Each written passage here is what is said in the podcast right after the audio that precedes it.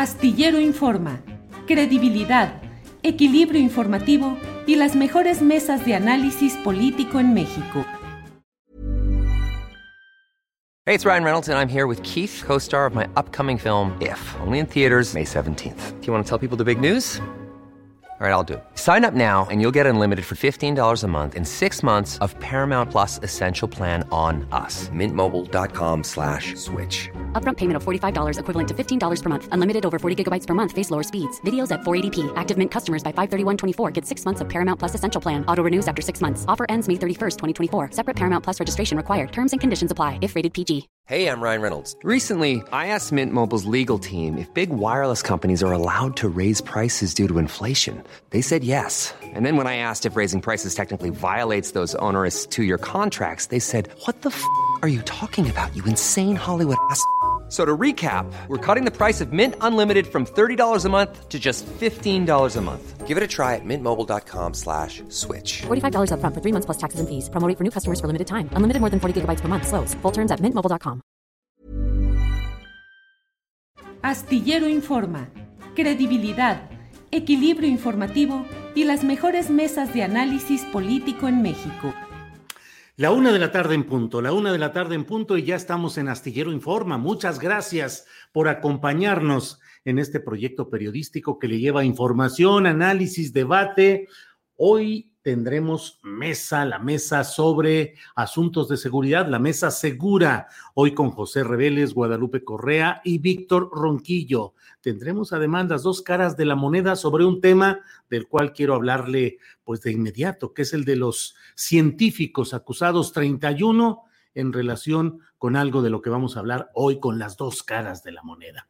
Tendremos, como siempre, la información más interesante con mi compañera Adriana Buentello y habremos de abordar los distintos asuntos interesantes de este día, incluyendo el caso de San Luis Potosí, donde hablaremos con el académico Juan Carlos Ruiz Guadalajara, pues sobre lo que espera y lo que se ha dado en este peculiar proceso, donde llega ya a la gubernatura formalmente Ricardo Gallardo Cardona, un personaje muy polémico y con antecedentes de los cuales nos va a hablar Juan Carlos Ruiz Guadalajara. Bien, sobre el tema específico de los científicos, eh, déjeme abordar esto con un plano en un editorial que, que voy a elaborar a continuación.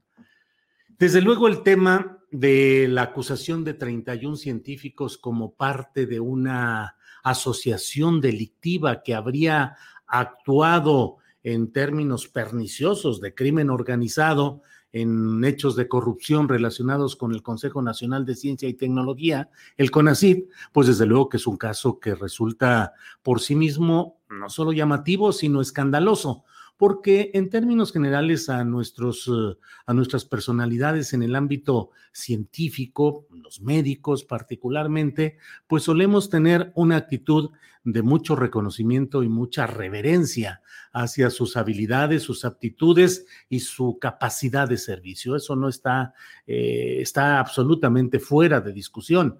El gremio eh, de los científicos suele ser un gremio dedicado a un trabajo de indagación, de investigación y de poner su intelecto al servicio de las causas de progreso y de avance de nuestro país. En este caso estamos en presencia de una circunstancia en la cual convergen varias circunstancias. En primer lugar, la desgastada figura del fiscal general de la República, Alejandro Kersmanero, quien se ha visto que ha estado utilizando el poder para efectos de venganzas, de revanchas y de intereses personales y familiares hemos dado cuenta a diferentes medios de comunicación del caso de quien fue compañera de su hermano, de Alejandro Gers, ya fallecido, y que en una disputa muy peculiar en la cual se ha involucrado inclusive para este asunto personal a un subprocurador de un, un vicefiscal eh, acompañante del equipo de Gers Manero, bueno, pues se tienen los indicios de cómo es capaz de utilizar esto para efectos personales o familiares. Desgastado además con temas como no solo la lentitud generalizada en cualquier forma de procuración de justicia, sino además incluso con temas como su arribo tan desafortunado y tan indicativo al Sistema Nacional de Investigadores eh, con el máximo nivel, el número tres, que durante más de una década le había sido negado en ese propio CONACID por considerar que sus prendas académicas que él pretendía esbozar no resultaban eh, satisfactorias, ni originales, ni propositivas. Ese ingrediente hay que tenerlo muy en cuenta, por una parte. Pero por otra parte, también me parece que es importante que veamos el hecho de que cuando científicos o periodistas o profesores o mm, empresarios se colocan en una circunstancia que va más allá de su propia actividad personal y se convierten en servidores públicos y realizan actos como los que señala la Fiscalía General de la República a instancias de la Dirección General del CONACID, en el sentido de que se constituyó un foro para enviar ahí fondos del CONACID que no eran manejados de una manera transparente, sino que por el contrario sirvieron para eh, financiar investigaciones de empresas privadas que recibieron pues carretadas de dinero por esa misma vía. Eh, uno de los argumentos en contra de esta pretensión de, acción penal de la Fiscalía General de la República contra 31 científicos se estriba en el hecho de que esa, mm, eh, e, ese foro constituido en asociación civil se constituyó conforme a las disposiciones legales. Y lo que alega la Fiscalía General y el propio CONACID es que efectivamente se hizo eh, ya en conforme a la letra legal, pero letra legal que fue establecida meses después de que se había constituido ese mismo foro. Todo esto se enmarca en un proceso muy peculiar en el cual eh, desde luego, todos exigimos que haya transparencia y claridad en este proceso judicial, que no haya revanchismo, que no haya venganzas, que no haya intenciones políticas en este proceso, pero al mismo tiempo creo que es de necesaria salud pública el saber exactamente las condiciones en las cuales centenares de millones de pesos fueron transferidos a estas cuentas y saber exactamente en qué se gastaron y en qué se utilizaron. La Fiscalía General de la República, con la documentación que le ha enviado eh, la actual dirección del CONACID, señala, dice que mm, se utilizaron en una serie de servicios personales, desde pagos de celulares, estacionamientos, la adquisición de un inmueble específico para esa eh, asociación civil. Eh, no debemos de perseguir, no debemos de acostumbrarnos a que se persiga a ningún gremio ni a ningún ciudadano por venganza o por revanchismo político o por diferencias políticas o ideológicas. Pero creo que tampoco podemos cerrar los ojos a que en el mar de corrupción que se vivió en anteriores administraciones, eso alcanzó y afectó a muchos gremios, y yo hablo del propio, del mío, del periodismo, pretender defender a los periodistas solo porque somos periodistas y alegar que se ataca la libertad de expresión o el ejercicio eh, de una prensa libre porque nos pregunten cómo utilizamos fondos que hubieran derivado de un consejo, en este caso, eh, y que los hubiésemos utilizado en una triangulación de recursos, pues ahí sí eh, precisamente es donde eh, entra en acción el sentido justiciero y el preguntarse exactamente qué es lo que hay, qué es lo que sucede, porque en este caso la triangulación eh, pues se hizo sobre todo en los tiempos, y es lo que está siendo investigado, de Enrique Cabrero, que fue director eh, del CIDE, que fue director del CONACID y que pues eh, al menos en los señalamientos que se hacen en los expedientes judiciales, pues pareciera haber indicios suficientes de la utilización de manera pues corrupta o cuando menos irregular de esos fondos públicos no persecución a ningún gremio, no la utilización de los instrumentos de justicia para perseguir a adversarios políticos o adversarios en este terreno de ciencia y tecnología, pero tampoco creo yo el que solo por ser miembro de un gremio y solo por tener una etiqueta muy venerable, en este caso la de científicos, pues se tengan que abstraer las autoridades de indagar y en su caso denunciar si es que hay indicios de lo que ahí sucede. Está el dato que también insisto, que es muy preocupante, de la postura que en general ha asumido el fiscal general de la República. Y el otro hecho que también debe señalarse de que pues hay esta acción muy impactante eh, que pretende encarcelar en cárcel de alta seguridad a estos 31 científicos, mientras en el resto del país vemos a verdaderos pillos que se han birlado miles de millones de pesos como eh, los Soya, eh, como muchos más, y vemos pues por todo el país que no se actúa en temas como el de la seguridad pública contra los verdaderos causantes de tantas tragedias, pobreza y de tanta mm, violencia en el país. Entonces, creo que estamos en presencia de algo que requiere una explicación suficiente de parte de las autoridades y también de una explicación suficiente de parte de los involucrados. No nos dejemos llevar ni por los clichés, ni por la propaganda, ni por el prejuicio el prejuicio de pensar que los científicos son buenos o los científicos son malos. Vayámonos por los hechos y en ese sentido creo que bien vale revisar todo lo que ahí hay eh, en todos estos temas. Bueno, pues eh, muchas gracias por, por escuchar esta reflexión con la que he querido iniciar nuestro programa. Les agradezco el que estemos eh, juntos como siempre. Y voy a dar paso a la primera, a la primera de, de estas dos caras de la moneda sobre este tema de los científicos. Eh, voy a hablar más tarde con eh, Javier Flores, doctor, periodista científico, profesor de la UNAM, eh, quien nos va a hablar sobre este tema. Y por lo pronto, ahora ya vamos a hablar con Ricardo Valderas. Él es periodista de investigación en Poder Latam y publicó un reportaje muy detallado sobre la mafia de la ciencia.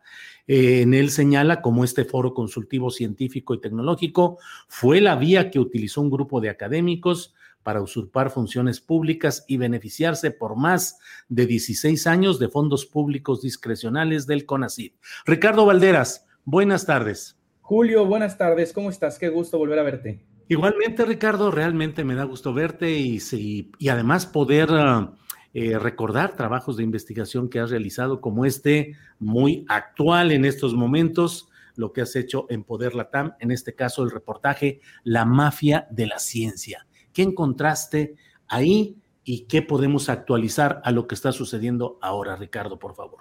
E, este pequeño resumen que haces me parece mm, sumamente interesante y además necesario para abonar la discusión, dado que considero igual que, tú que la comunidad científica son los primeros interesados en entender qué es lo que está ocurriendo detrás de, de esta, digamos, desde mi percepción, mal llamada persecución científica.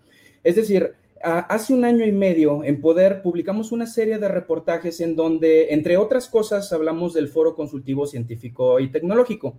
Y voy a comenzar desde cero ah, porque creo que es necesario mm, eh, remencionar toda, digamos, eh, el grupo o el equipo de gente que estuvo operando para intereses que no necesariamente son los estipulados en, ah, en las leyes de ciencia y tecnología.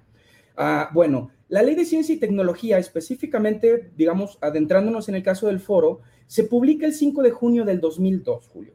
Mientras que el foro, el Foro Consultivo Científico y Tecnológico, este que está siendo acusado ahora por la Fiscalía de Gersmanero, se constituye frente al notario público Ángel Gilberto Adame ah, el 29 de noviembre del 2002, el mismo año, y finalmente el estatuto con el que este grupo de, científicos o, la, mayoría de las personas que, digamos, están eh, solidarizándose con, el, con el gremio, apelan a que es legal, se publica el 9 de diciembre del mismo año. Es decir, ah, la ONG aparece antes de que exista algo que la norme. Esto es, es, una, una, pieza clave para entender el problema porque eh, escuchando varios ah, comentaristas durante la mañana, ellos hacen una asimilación entre que el CIDE es una ONG, la UNAM tiene ONGs ah, o, ACDCB, digamos, siendo más específicos en la, razón social.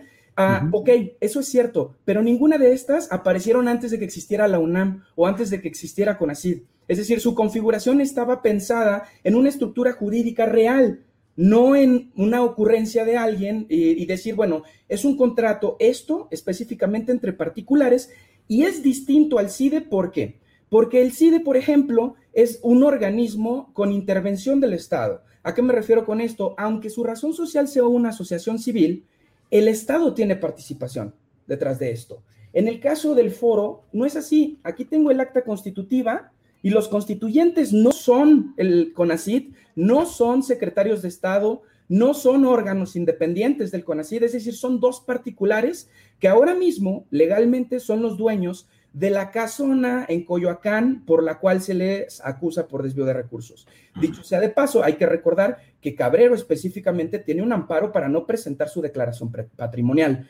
Esto, digamos, abona a entender el contexto y, aterrizar en un, no es una cacería en contra de académicos. Aquí hay un, hay un caso de estudio que, que bueno, más allá de, que si las causas penales que se les imputan son proporcionales o no, yo creo que esos son juicios de valor y, no un resultado de un proceso periodístico, que ese es nuestro deber, ¿no? Ah, acá lo que nosotros tenemos que entender es que el, el caso existe, el caso es real, Existe una problemática ahora mismo porque los fondos con los que estuvo operando el Foro Consultivo Científico y Tecnológico no son verificables porque están bajo la figura del fideicomiso y como bien sabes, el fideicomiso está protegido por el secreto fiduciario, entonces ellos no están obligados a presentar estos informes financieros. De hecho, tan es así que para yo hacer este trabajo, Julio, tuve que recibir una filtración vía México Leaks para poder saber en qué se gastaban este dinero. Y bueno, a palabras llanas, pues lo que encontramos es, digamos, un proceso de fiscalización muy básico en el periodismo. Es decir, nosotros averiguamos de cuántos eran, de cuánto eran los montos, de dónde provenían. En general, provenían del, del F002 y, bueno, lo que encontramos son viajes al extranjero, comidas en restaurantes, ah, publicaciones en revistas, autocontrataciones, pese a que en el acta constitutiva dice claramente en uno de sus artículos que ellos no pueden ser beneficiarios de, de recursos, ellos mismos se contratan y de hecho el gasto mayoritario de los últimos dos años de la administración de Tagüeña en específico, que dicho sea de paso, también está en este proceso judicial, bueno, son para operar este supuesto foro.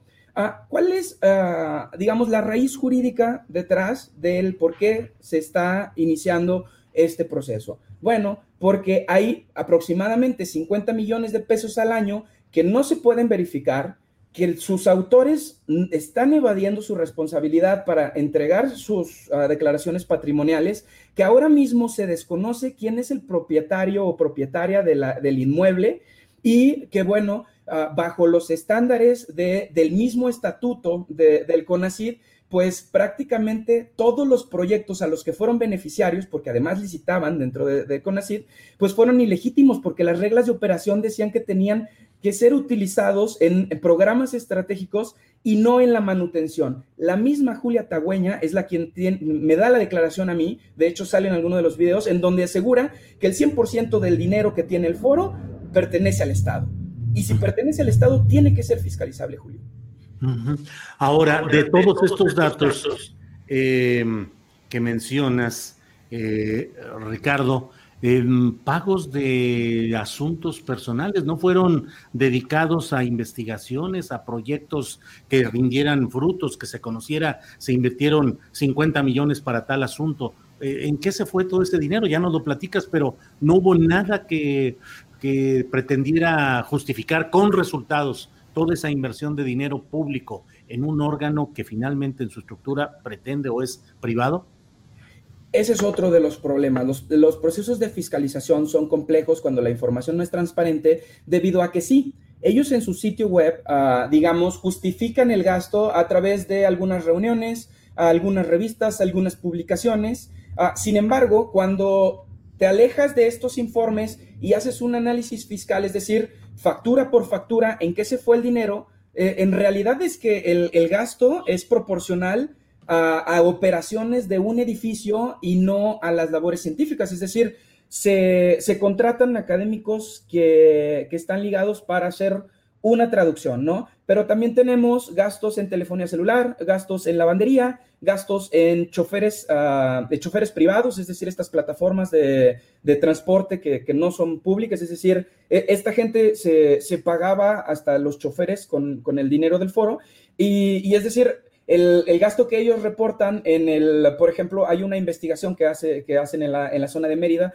que, tiene una suma considerable, si mal no recuerdo son 5 millones de pesos, ah, para, para un proceso de investigación que nunca presentan el proyecto final. Es decir, dicen que ellos se gastan el dinero en tal científico, pero el comprobable de esto no existe. Lo que sí existe son sus viajes a Brasil, sus viajes a China, sus viajes a Europa, sus comidas en Saks de Polanco, por ejemplo, Ah, existen los registros de los banquetes, las cuentas de Uber, los pagos a Amazon, a, licencias privativas, es decir, uh, que, ese es otro rubro. Bueno, los científicos suelen utilizar software libre para trabajar, dado que pues ellos promueven el, conocimiento abierto. Estas personas no, contrataban servicios privados para, poder sostener la, oficina, paquetería de Office, mensajería, papelcía. Sí que hay mucho gasto en papelería, creo que los resúmenes son a, a la empresa Lumen. Ah, pero principalmente, digamos, los gastos no se pueden ligar entre lo que ellos dicen que están haciendo con las facturas que ellos presentan para justificar esto. Es, este es el gran problema que hay detrás. Y si a esto le sumamos que, bueno, sus directores no presentan declaración patrimonial, pues rastrear la, procedencia o el origen del dinero, pues eh, resulta bastante complicado. Y ahora, eh, el, el tema de, la categorización jurídica de, crimen organizado, ¿no? Delincuencia organizada. Bueno, hay que recordar que sí, nos puede sonar muy alarmante porque es el crimen de crímenes, ¿no? Ah, sin embargo, este crimen de crímenes tiene nueve categorías, Julio, y una de ellas es la evasión fiscal. Y si tú te robas dinero haciendo uso de más de tres personas, pues la causa penal tiene que ser esa. Ah, es decir, si es desproporcionada o no, Julio, insisto, somos periodistas, no es nuestro trabajo hacer un juicio de valor al respecto. Sin embargo, o sea, las leyes dicen que conforme al caso que estamos planteando ahora, del cual efectivamente hay evidencias, no estoy diciendo que sean pruebas. Digo, ahora mismo todas estas personas deben ser tratadas como presuntas, porque no hay ningún juez que acredite todo. Sin embargo, sí que existen investigaciones al respecto, sí que existe el caso, sí que existe la casa, sí que nadie sabe quién es el dueño de la casa, sí que se le destinó dinero, sí que estuvieron operando únicamente con recurso público y sí que ocultaron informes financieros. Ricardo, hablabas también de cómo en algunos casos ellos mismos eran beneficiados con asignaciones de contratos, supongo, de algún tipo de concesiones. En algún eh, momento leí un reportaje de Miguel Vadillo en Contralínea en el que se hablaba de una casa Lavín, en la cual se decía que el esposo de la directora adjunta de CONACID era parte de esa organización que no debería de haber recibido fondos debido a esa relación eh, familiar. En fin, eh, ¿qué otros ejemplos hay, Ricardo? Otros ejemplos está el dinero que se destinó para promover el paquete de, tecnológico de, la industria de los transgénicos, es decir, Conacid usó el dinero de ciencia y tecnología para pagarle a, una transnacional multimultada en el mundo por daños medioambientales para sostener programas de experimentación de, con, con AGMs o agentes genéticamente modificados en México.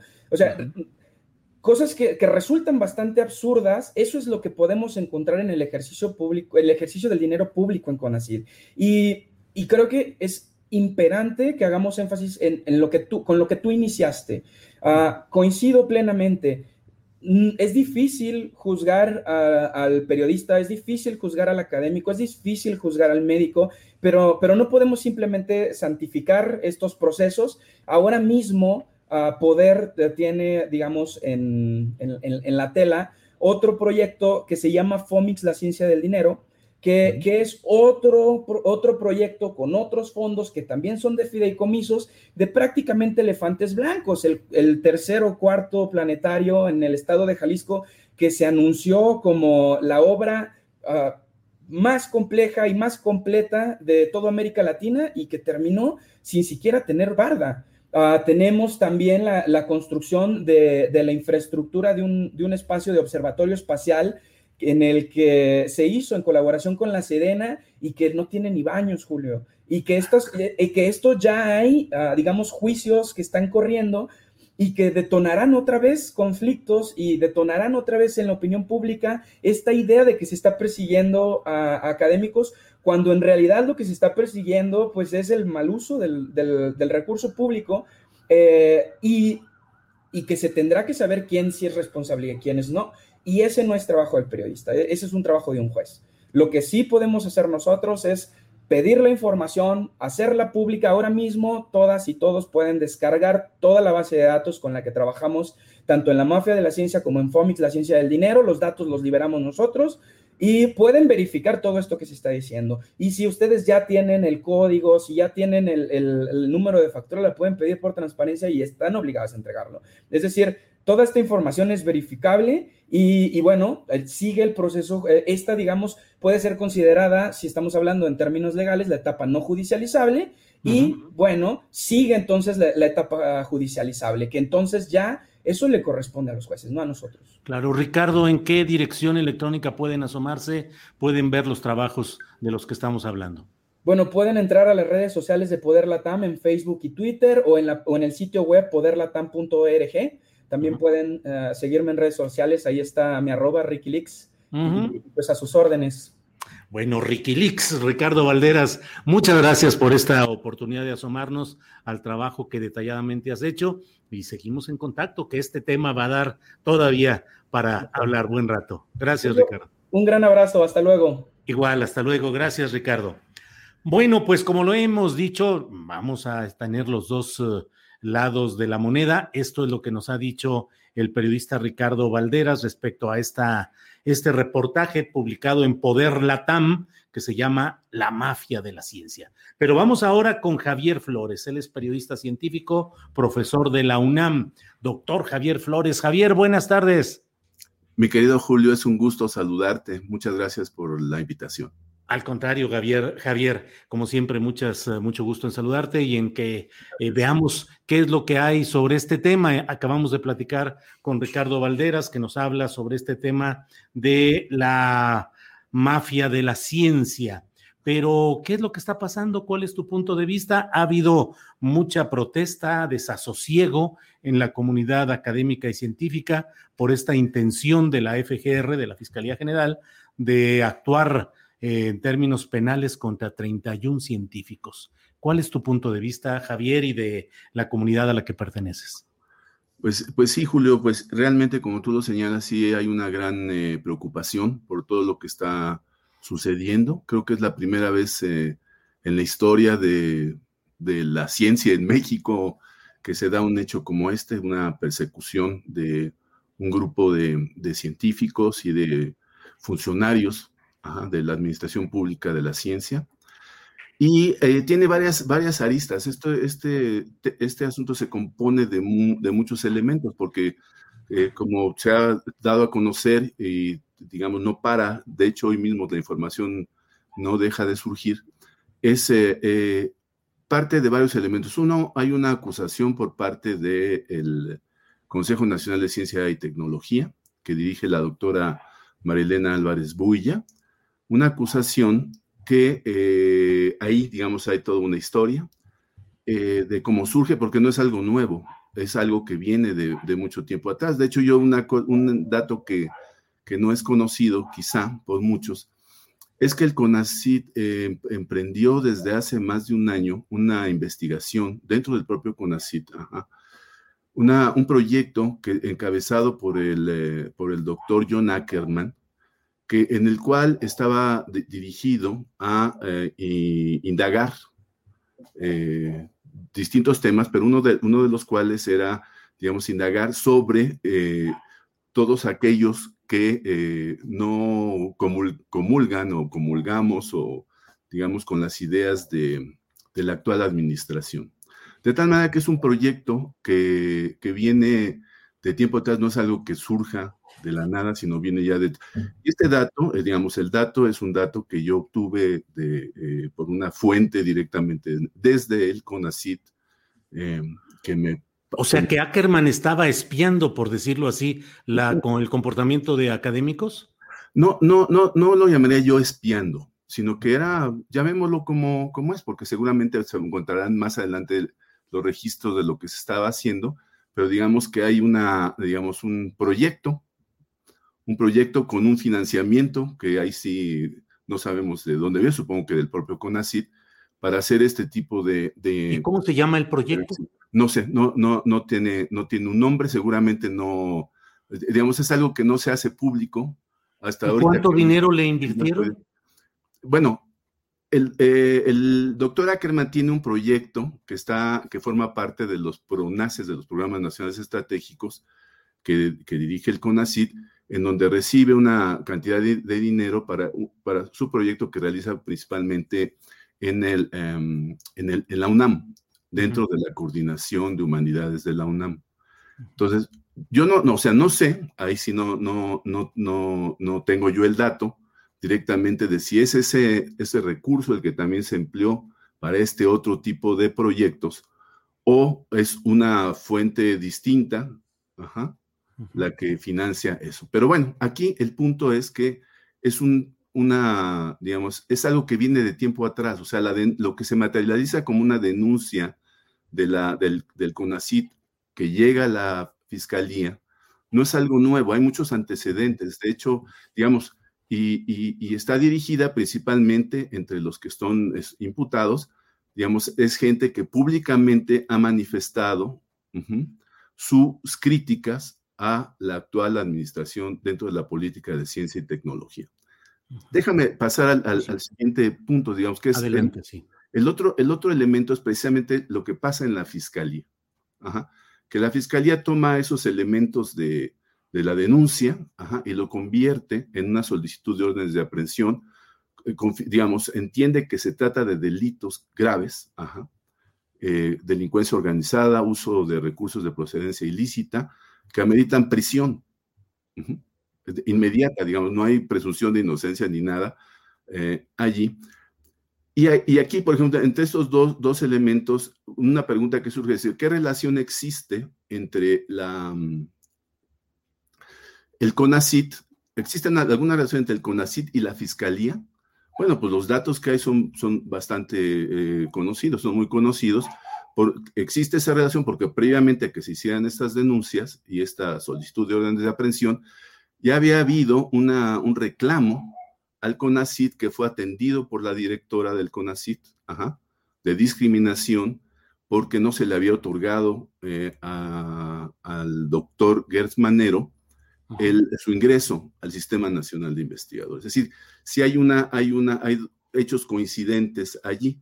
Yo no lo ves como una venganza, como no, no, yo creo que aquí, yo lo que quiero resaltar es que en esta, en esta combinación de factores, realmente hay, que, hay alguien que se está queriendo hacer un lado. Por ejemplo, el CONACIT ahorita niega, en este momento, que ellos, que el CONACIT tenga algo que ver con la naturaleza de las acusaciones que se están haciendo y las órdenes de aprehensión. Digamos, como que se, se hace a, una, a un lado, cuando en realidad ella ha acompañado, o sea, esta institución acompañado en todo momento todo este, todo este proceso.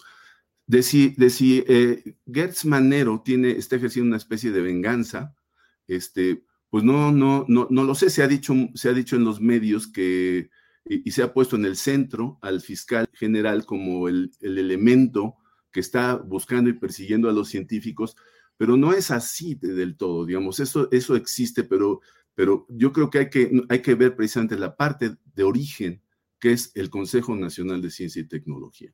Oye, Javier, pero eh, pues, digo, he escuchado con toda atención todo este, este preámbulo o esta exposición que has hecho, pero en concreto, el foro señalado, que es una organización eh, privada, una AC, debe de comprobar la manera como se han hecho sus gastos. Y te pregunto, eh, ¿hay alguna evidencia de esos gastos irregulares o por el contrario, hay una evidencia comprobada de que ese dinero, cientos de millones de pesos que se transfirieron de CONACIT a esa asociación civil, eh, han sido gastados de la manera adecuada en cuanto a investigaciones concretas que podamos conocer los mexicanos?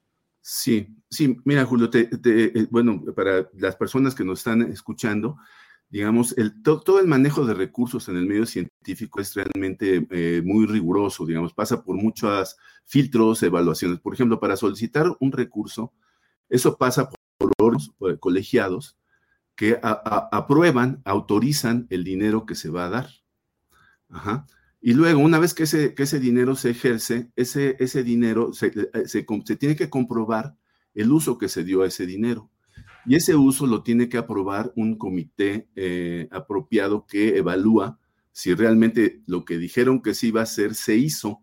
Sí. ¿Y cuánto Javier, pero así estamos en este México con ese tipo de cosas de congresos, comisiones que tienen una regulación burocrática muy concreta que debería ser cumplida y la verdad es que México está lleno de corrupción y estamos hablando de un ejercicio que se dio durante el peñismo, que fue el máximo banquete de corrupción que hubo en nuestro país. Entonces te pregunto, ¿ese foro puede demostrar que utilizó correctamente los fondos para investigaciones que podamos comprobar los mexicanos? Sí, claro. Mira, de, hecho te pongo un ejemplo, así digamos, una prueba muy clara de esto que tú me estás preguntando, es que el, último reporte de ejercicio de gastos del foro consultivo, eh, de los gastos que ejerció en 2018-2019, ya estando, eh, eh, digamos, fue evaluado ya por la actual administración del CONACIT, por la que ya dirige la doctora Elena Álvarez Buya, y está hay una carta, digamos, de, la evaluación de los gastos que se hicieron, firmada por la que en ese entonces eh, era la directora adjunta de desarrollo, científico de esta administración, María del Carmen Pesa. Digamos que tal, eh, eh, esto, con esto te, estoy diciendo que la comprobación de gastos se dio no solo en el, en el peñismo, sino que se dio incluso ya en el, dentro de la actual administración del CONACIT.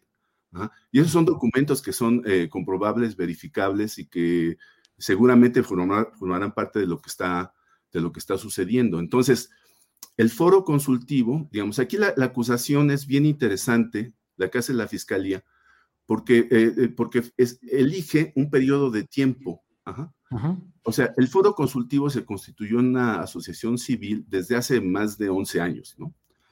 Y sin embargo, digamos, eh, y ahí, ¿qué es lo que considera como algo delictuoso? Es decir, se, se, se, configuró una asociación civil para que a través de ella se manejara dinero público del eh, proveniente del CONACID para quién sabe qué cosas, ¿no? Pero qué raro, ¿no, Javier? Pues ¿para qué necesitaría el CONACID un foro específico si el CONACID podría ejercer ese dinero de manera legítima? Porque, la ley de ciencia y tecnología así lo establece, lo establece que, hay, que debe haber un foro de... Después de que se había creado el foro. No, no, no, se creó el foro, ajá, y digamos, en el mismo año en que se creó el foro, el, foro surge con la ley de ciencia y tecnología, eso fue en 2002. Y en ese mismo año se crea el, eh, foro, digamos, es, esa ley ya establece que debe haber un foro consultivo científico y tecnológico. Ese mismo año se crea se, le da la, figura de eh, asociación civil al foro consultivo científico y tecnológico. Entonces, eh, quiere decir que lleva 11 años, según si esto es algo ilegal, pues lleva 11 años ilegal, teóricamente, pero la acusación se remite a los funcionarios no desde hace 11 años para acá, que es supuestamente donde está el hecho delictuoso, ¿no? De haber transformado, de haber creado una asociación civil, privada y no sé qué, sino que se limita a precisamente a quienes, a, funcionarios y eh, científicos de los años recientes, es decir, de, de, la época del, último tramo, pues, de, Peña Nieto, tanto en el CONACIT, el doctor Enrique Cabrero y, y, una serie de personas del Consejo, que son las personas que, cuya función, y están acusadas de delincuencia organizada, su función fue el eh, evaluar las solicitudes de recursos y aprobarlas, o eh, calificar el ejercicio de, esos recursos. Es decir, es un grupo de gente, de funcionarios que pues no son, eh, yo conozco a varios de ellos, no son ladrones. Por ejemplo, ahí entre ellos está el, doctor Elías Micha, que fue, digamos, matemático muy distinguido, que fue el, este, fue parte del Consejo Consultivo de Ciencias de la Presidencia de la República, en fin, en, en aquellos años, están eh, la, que era la directora de becas, en fin, y todos ellos pues van a... Elías Micha, hermano de Adela, la periodista. Sí, así es. Así ¿Y fue, mm, eh, tuvo estos cargos durante la administración de Peña Nieto? Así es, tuvo estos cargos dentro de la administración de Peña Nieto, primero dentro del CONACIT y luego ya en, el, en la presidencia de la República, en el, este, como, como órgano asesor. En fin, digamos, hay toda una serie, entonces, los acusados no vienen de los, de los 11 años para atrás, que debería de ser, o sea, no hay ningún director del CONACID antes de Cabrero, aunque ya se hacía eso, que esté, acusado.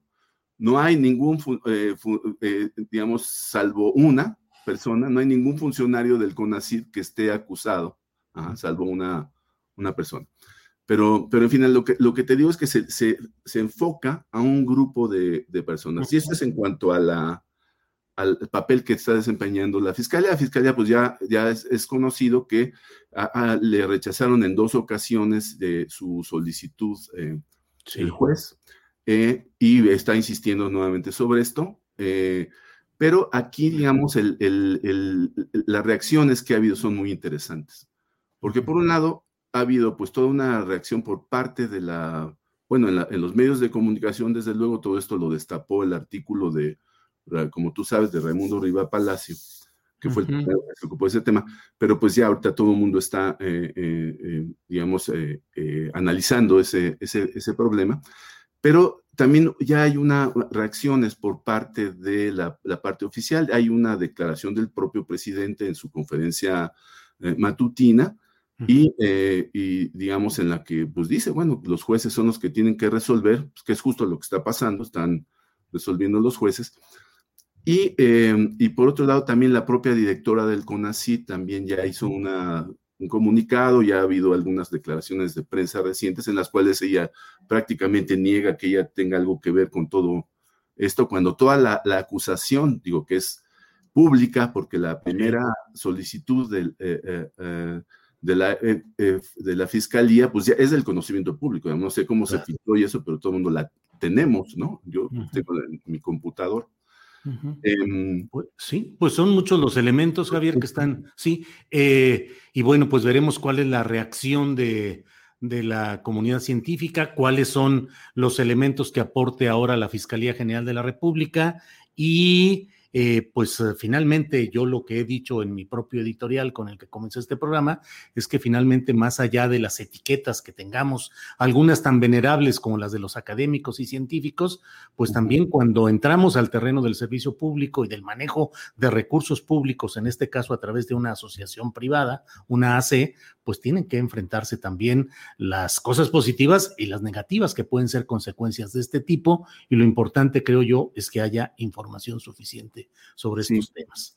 sí, ya me terminar con una cosa, si me permite. Sí, Javier, claro, claro. estas, estas reacciones que, de las cuales yo te hablaba, y yo primero coincido contigo en lo que acabas de decir, tiene que haber un escrutinio del manejo de los recursos, eso siempre, pero también no se deben de, eh, digamos, tergiversar, digamos, eh, muchos elementos a la hora de, hacer esa evaluación. Pero finalmente yo creo que la reacción es, si hay un gran descontento en este momento en la, eh, en la comunidad científica, y por otro lado, que esto eh, lo que puede provocar es eh, que también esto se extienda, este descontento se extienda ahora hacia el seno de las universidades. ¿Por qué? así? La UNAM en paro defendiendo al miembro de su junta de gobierno, Enrique Cabrero. No, no, al, no, al, no, al, no, no por defender a un miembro de la junta de gobierno, sino precisamente por defender el futuro. Piensa, por ejemplo, en los estudiantes de posgrado de la UNAM. Ellos están, digamos, eh, ellos están, de hecho, ya se han movilizado previamente, te acordarás cuando se hicieron las manifestaciones por la desaparición de fideicomisos, había muchos estudiantes de posgrado, digamos, son estudiantes que están defendiendo no a Enrique Cabrero, sino que son, que están defendiendo su futuro, el futuro científico de ellos mismos y el futuro científico del país. Entonces yo creo que hay que tener atención en las consecuencias de, eh, el alcance de las consecuencias que esto puede, puede tener. Y bueno, ya lo iremos viendo en los próximos, las próximas semanas. Javier, pero hablas de movilizaciones estudiantiles. Pues mira, yo he visto algunos comunicados, hay uno que está por salir en el cual, eh, eh, algunos comunicados en las que ya se empiezan a hacer llamados a, toda la comunidad universitaria para que se manifieste, digo, no, no que salga a las calles a, marchar, sino que se exprese respecto de lo que está pasando. Entonces, para mí me parece eso sintomático de que la preocupación puede... ¿Por qué? Además, porque los, los investigadores son, son los maestros de todas, de, de, los alumnos, son gente muy conocida, muy reconocida, muy respetada eh, por sus, sus alumnos y bueno, ahorita están siendo eh, eh, amenazados con ir a la cárcel. Pues eh, Javier Flores, muchas gracias por esta oportunidad de tener esta parte, como yo he dicho, las dos partes de la moneda. Y, bueno, pues estaremos atentos porque de esto va a haber todavía mucha información y yo por lo pronto, a reserva de lo que desees agregar, Javier, pues te agradezco la oportunidad de contar con tu punto de vista. Sino al contrario, Julio, yo muy agradecido de que, de que tengas esta apertura, digamos, para, para escuchar eh, todas estas voces y eh, pues yo creo que en los próximos días se va a ir aclarando mucho más todo este, todo este tema y esperemos que sea para bien de la ciencia y para bien de nuestro país. Muchas gracias. Gracias, Javier. Igualmente, hasta luego. Hasta luego. Muchos comentarios, Roberto Toscano. En el chat dice, yo fui estudiante de posgrado y ahora investigador en Estados Unidos y estoy de acuerdo a que se llegue a fondo si hay algún delito. No somos más ni somos menos. Eh, la investigación en México no se pregunta para qué y para quién se investiga, porque no se ve claro sin que ello implique que no exista esta comisión, dice Isadora. Bueno, NT Ficciones dice la iglesia, los científicos, los ultraderechistas, todos están tratando de movilizar. ¿Qué será? Será. Bueno, vamos ahora de inmediato a nuestra siguiente entrevista porque vamos a hablar sobre el caso de San Luis Potosí, donde ya el Tribunal Electoral del Poder Judicial de la Federación ha declarado válida la elección de Ricardo Gallardo Cardona como el próximo gobernador de San Luis Potosí, quien tomará posesión este domingo en la Plaza de Fundadores de San Luis. Todo esto en una serie, ante una serie de impugnaciones que no valieron y que no fueron tomadas en cuenta, por lo cual me da gusto hablar con Juan Carlos Ruiz Guadalajara. Él es académico, es investigador del Colegio de eh, San Luis Potosí, articulista e investigador del Colegio de San Luis Potosí. Juan Carlos, buenas tardes. Buenas tardes, Julio. Un gusto estar contigo, un honor. Igual, Juan Carlos, muchas gracias. Leí, pues, ¿cuándo fue? Ayer, ¿verdad? Leí ayer el artículo en la jornada en el cual haces una relatoría pues de los asuntos de acusaciones de corrupción contra quien ahora está encaminado ya a tomar posesión como gobernador de San Luis Potosí por seis años y señalas además cómo esto parecería que San Luis Potosí y sus habitantes fueron una especie de daño colateral por los arreglos entre Morena y el Partido Verde para, que tener, para tener los votos del verde en la Cámara de Diputados. ¿Puedes compartir algo de lo que ahí planteaste y las reflexiones posteriores, Juan Carlos, por favor? Con mucho gusto, Julio. Y bueno, primero gracias por leerme, porque me, da un gusto que tú, que tú hayas leído mi artículo. Eh, lo que yo, eh, digamos, no denuncio yo, sino que eh, me, me, reitero una denuncia que ha sido ya muy, muy muy expuesta en el ámbito de San Luis en el ámbito federal, eh, lo que yo estoy, digamos, eh, avisando o, digamos, alertando a, la población es sobre lo que está pasando en San Luis Potosí con respecto a lo que sería la calificación de la elección que ya sucedió ayer y que se le fue favorable a Ricardo Gallardo y eh, todo el contraste de inacción en el que ha caído principalmente la Fiscalía General de la República, el fiscal Gertz Manero, quien para mí representa la imagen más clara del fracaso de toda esta supuesta transformación que tanto se ha cacareado. Y eh, también alertar de lo que se viene en un futuro para San Luis Potosí en los próximos seis años, porque, bueno, hay eh, una serie de factores muy preocupantes, increíblemente preocupantes. En primer lugar, eh, y es parte de lo que yo escribí, pues el actual gobernador electo que tomará posesión el próximo domingo, no ha acreditado su solvencia moral, no ha acreditado su solvencia como persona, eh, muy por el contrario, ha acumulado una cantidad impresionante de denuncias, muchas de ellas completamente fundamentadas y que han sido, digamos, el producto del trabajo de investigación de muchos ciudadanos, de periodistas muy reconocidos y de gente que eh, comenzó a tener una enorme preocupación por la manera tan súbita en que la familia Gallardo desde el 2009 hasta la fecha comenzó a incrementar su riqueza, es decir, una riqueza que no se explica salvo por el hecho del paso de estos personajes, tanto de Ricardo Gallardo Cardona como de Ricardo Gallardo Juárez, su padre, por, el, eh, por puestos públicos, en este caso por la presidencia municipal de Soledad de Graciano Sánchez, la presidencia municipal de San Luis Potosí, y en el caso de Gallardo Cardona como diputado federal eh, eh, allá en México por parte del PRD. Después, obviamente, negoció con, eh, con Mario Delgado toda esta toda esta alianza truculenta en la cual pues Mario Delgado pues decidió darle la puntilla Morena en San Luis Potosí, decidió debilitar todas las posibilidades que tenía Morena también de, digamos, eh, ir adelante con un proyecto verdadero con los militantes de Morena y se fue completamente en apoyo a Ricardo Gallardo Cardona, de tal manera que eh, lo que nosotros estamos alertando es la entrega del territorio de San Luis Potosí a esta aberración, a esta cosa podrida que se denomina Partido Verde y que ha hecho un daño brutal, un daño brutal en todo el país, pero que ahora, por desgracia, encuentra en San Luis Potosí su territorio más perfecto, su territorio más acabado, para ir adelante con todos sus planes de expansión. Lo más triste es que en alianza con lo que se suponía que era una transformación que yo mismo apoyé por años, que era una gran transformación y que está resultando en distintos escenarios, muchos de ellos increíblemente preocupantes, Julio. Entonces, mi, mi intención con ese artículo era llamar, llamar la atención de la opinión pública nacional, como ya se ha hecho en otras instancias. Tú mismo lo has tocado eh, recurrentemente el tema de lo que está pasando acá en San Luis Potosí, y creo que nosotros no vamos a dejar de insistir en el asunto, porque el hecho de que le hayan dado eh, o hayan calificado favorablemente para Ricardo Gallardo la elección eh, para gobernador y que el domingo pueda tomar posesión, las denuncias que están en la Fiscalía General de la República no se han ventilado y todas, todas cuentan con elementos probatorios sobre desvíos de recursos y muchos otros ilícitos que eh, por alguna razón, pues ni las autoridades locales y ahora las federales han querido investigar.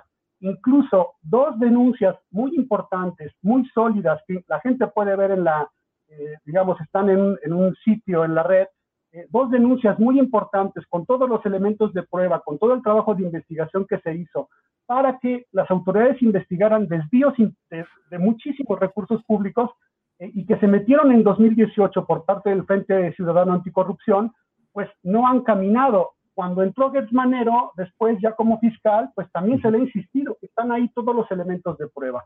En 2020, este Santiago Nieto, por parte de la Unidad de Inteligencia Financiera, entregó más elementos de prueba sobre lo que eh, se había entregado en 2018, es decir, investigaciones ya fuertes de dónde vienen los recursos y toda esta enorme riqueza que se han hecho los Gallardo.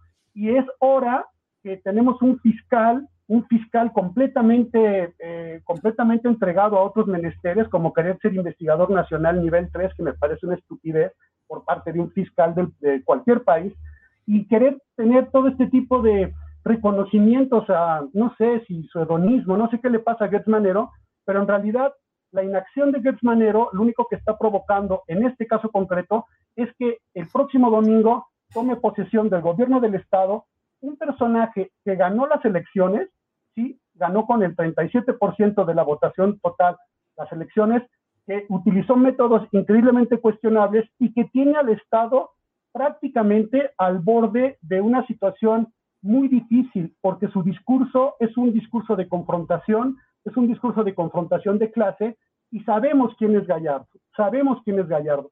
Yo nada más te pongo un ejemplo muy rápido. Ayer que se calificó la elección, pues obviamente Gallardo sintió un enorme fortalecimiento y como lo hace todos los días que lanza a través de las redes sociales sus mensajes, llegó a declarar que, eh, a, que no se les va a perdonar a sus detractores que no se le va a perdonar a sus detractores y que además es la última llamada para todo ese tipo de gente. O sea, no sabemos qué está diciendo este señor, pero bueno, ya lo conocemos. Es un poco, digamos, la tendencia que él tiene de ejercicio del poder. Entonces, lo, eso, es lo, eso es lo preocupante.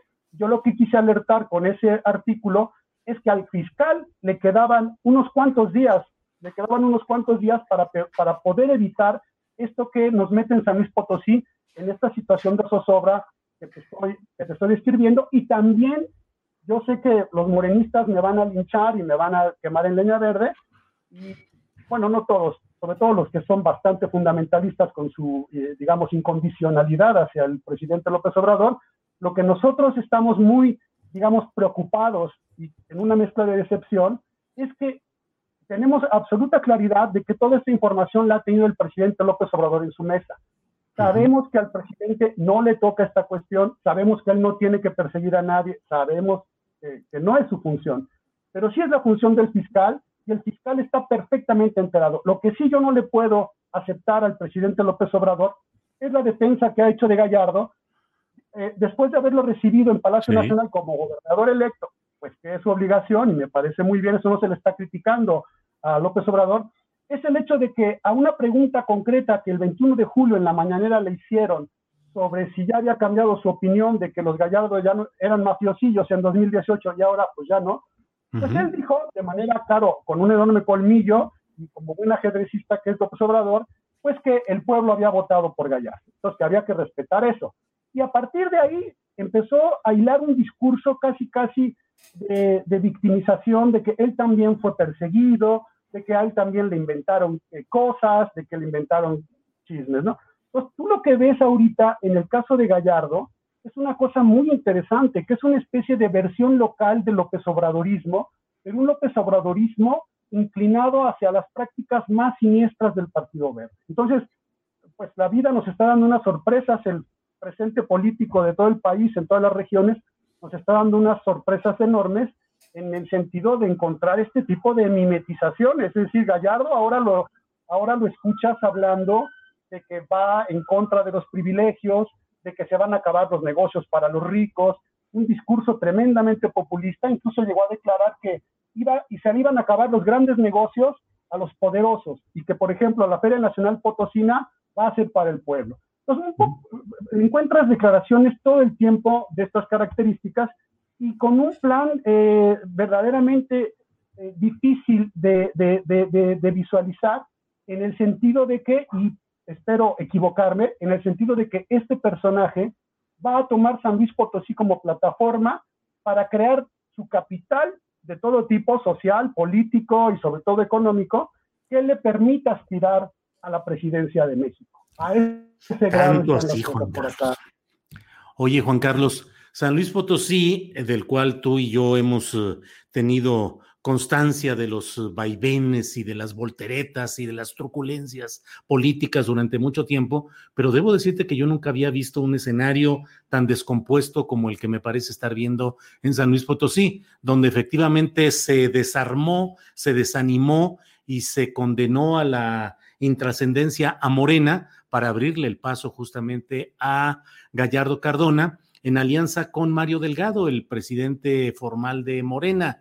Se dio el caso incluso de Eduardo Ramírez, morenista formalmente, gente de Mario Velasco, del, de Mario, eh, perdón, de, de, Velasco Cuello, de Manuel Velasco Cuello, del Verde Ecologista, que fue a San Luis a apoyar abiertamente al Verde y no a Morena pero también en la presidencia municipal de San Luis Potosí, en una serie de, brincos entre los bancos ideológicos y, electorales, bueno, finalmente queda como presidente municipal Enrique Galindo Ceballos, que fue el comisionado de la Policía Federal con Enrique Peña Nieto y con cuentas pendientes, cuando menos en el caso de Nochixtlán, Oaxaca, donde hubo muertos por la acción de la Policía Federal. Eh, qué descomposición tan terrible, Juan Carlos. Sí, sí, este, bueno, todo esto tiene distintas explicaciones. Una de ellas, claro, es esta, lo que para mí, yo no soy morenista, ¿eh? no estoy registrado en el partido, ni, ni pertenezco a ningún partido. Claro, tengo muy caros amigos morenistas que fueron fundadores, que hicieron el partido desde abajo aquí en San Luis Potosí, pues que ahora no, no hayan que hacer con, con, con su futuro político. Eh, pero bueno, el caos viene desde allá, viene desde la manera en que, en que se ha manejado Morena, está resultando uno de los fracasos más súbitos y estrepitosos en la organización de partidos políticos de este país. Eh, de hecho, San Luis Potosí va a ser también la punta de lanza para que todo este grupo que encabeza Mario Delgado se adueñe de todas las alianzas estratégicas con aquellos poderosos nuevos, con la nueva clase política como estos Gallardo, que ahora tendrán un enorme poder y estarán preparando el campo pues para, para ya adueñados de Morena, pues impulsar o a Marcelo Ebrard o a Ricardo Monreal o lo que puedan negociar. Eso, eso me queda claro y bueno, no tengo una bola de cristal, pero pues lo dejamos a, los hechos. Aquí el problema es que tenemos de presidente municipal de San Luis Potosí al responsable de la matanza de Nochistlán. Claro, ganó las elecciones, votaron por él, él iba en una coalición con el PAN. Eh, no se está cuestionando que no se les haya dado el voto, se está cuestionando la calidad de estos personajes que son capaces de lograr puestos públicos con, este tipo de, procesos electorales.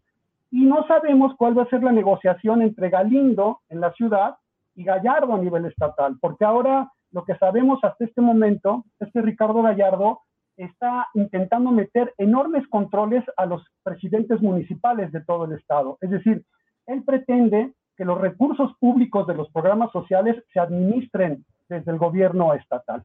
Cosa que también es muy, muy, eh, muy importante decirlo. Aquí el delegado, el superdelegado Gavino Morales, que es el, representante de López Obrador, fue otro de los responsables porque se plegó al apoyo a Gallardo.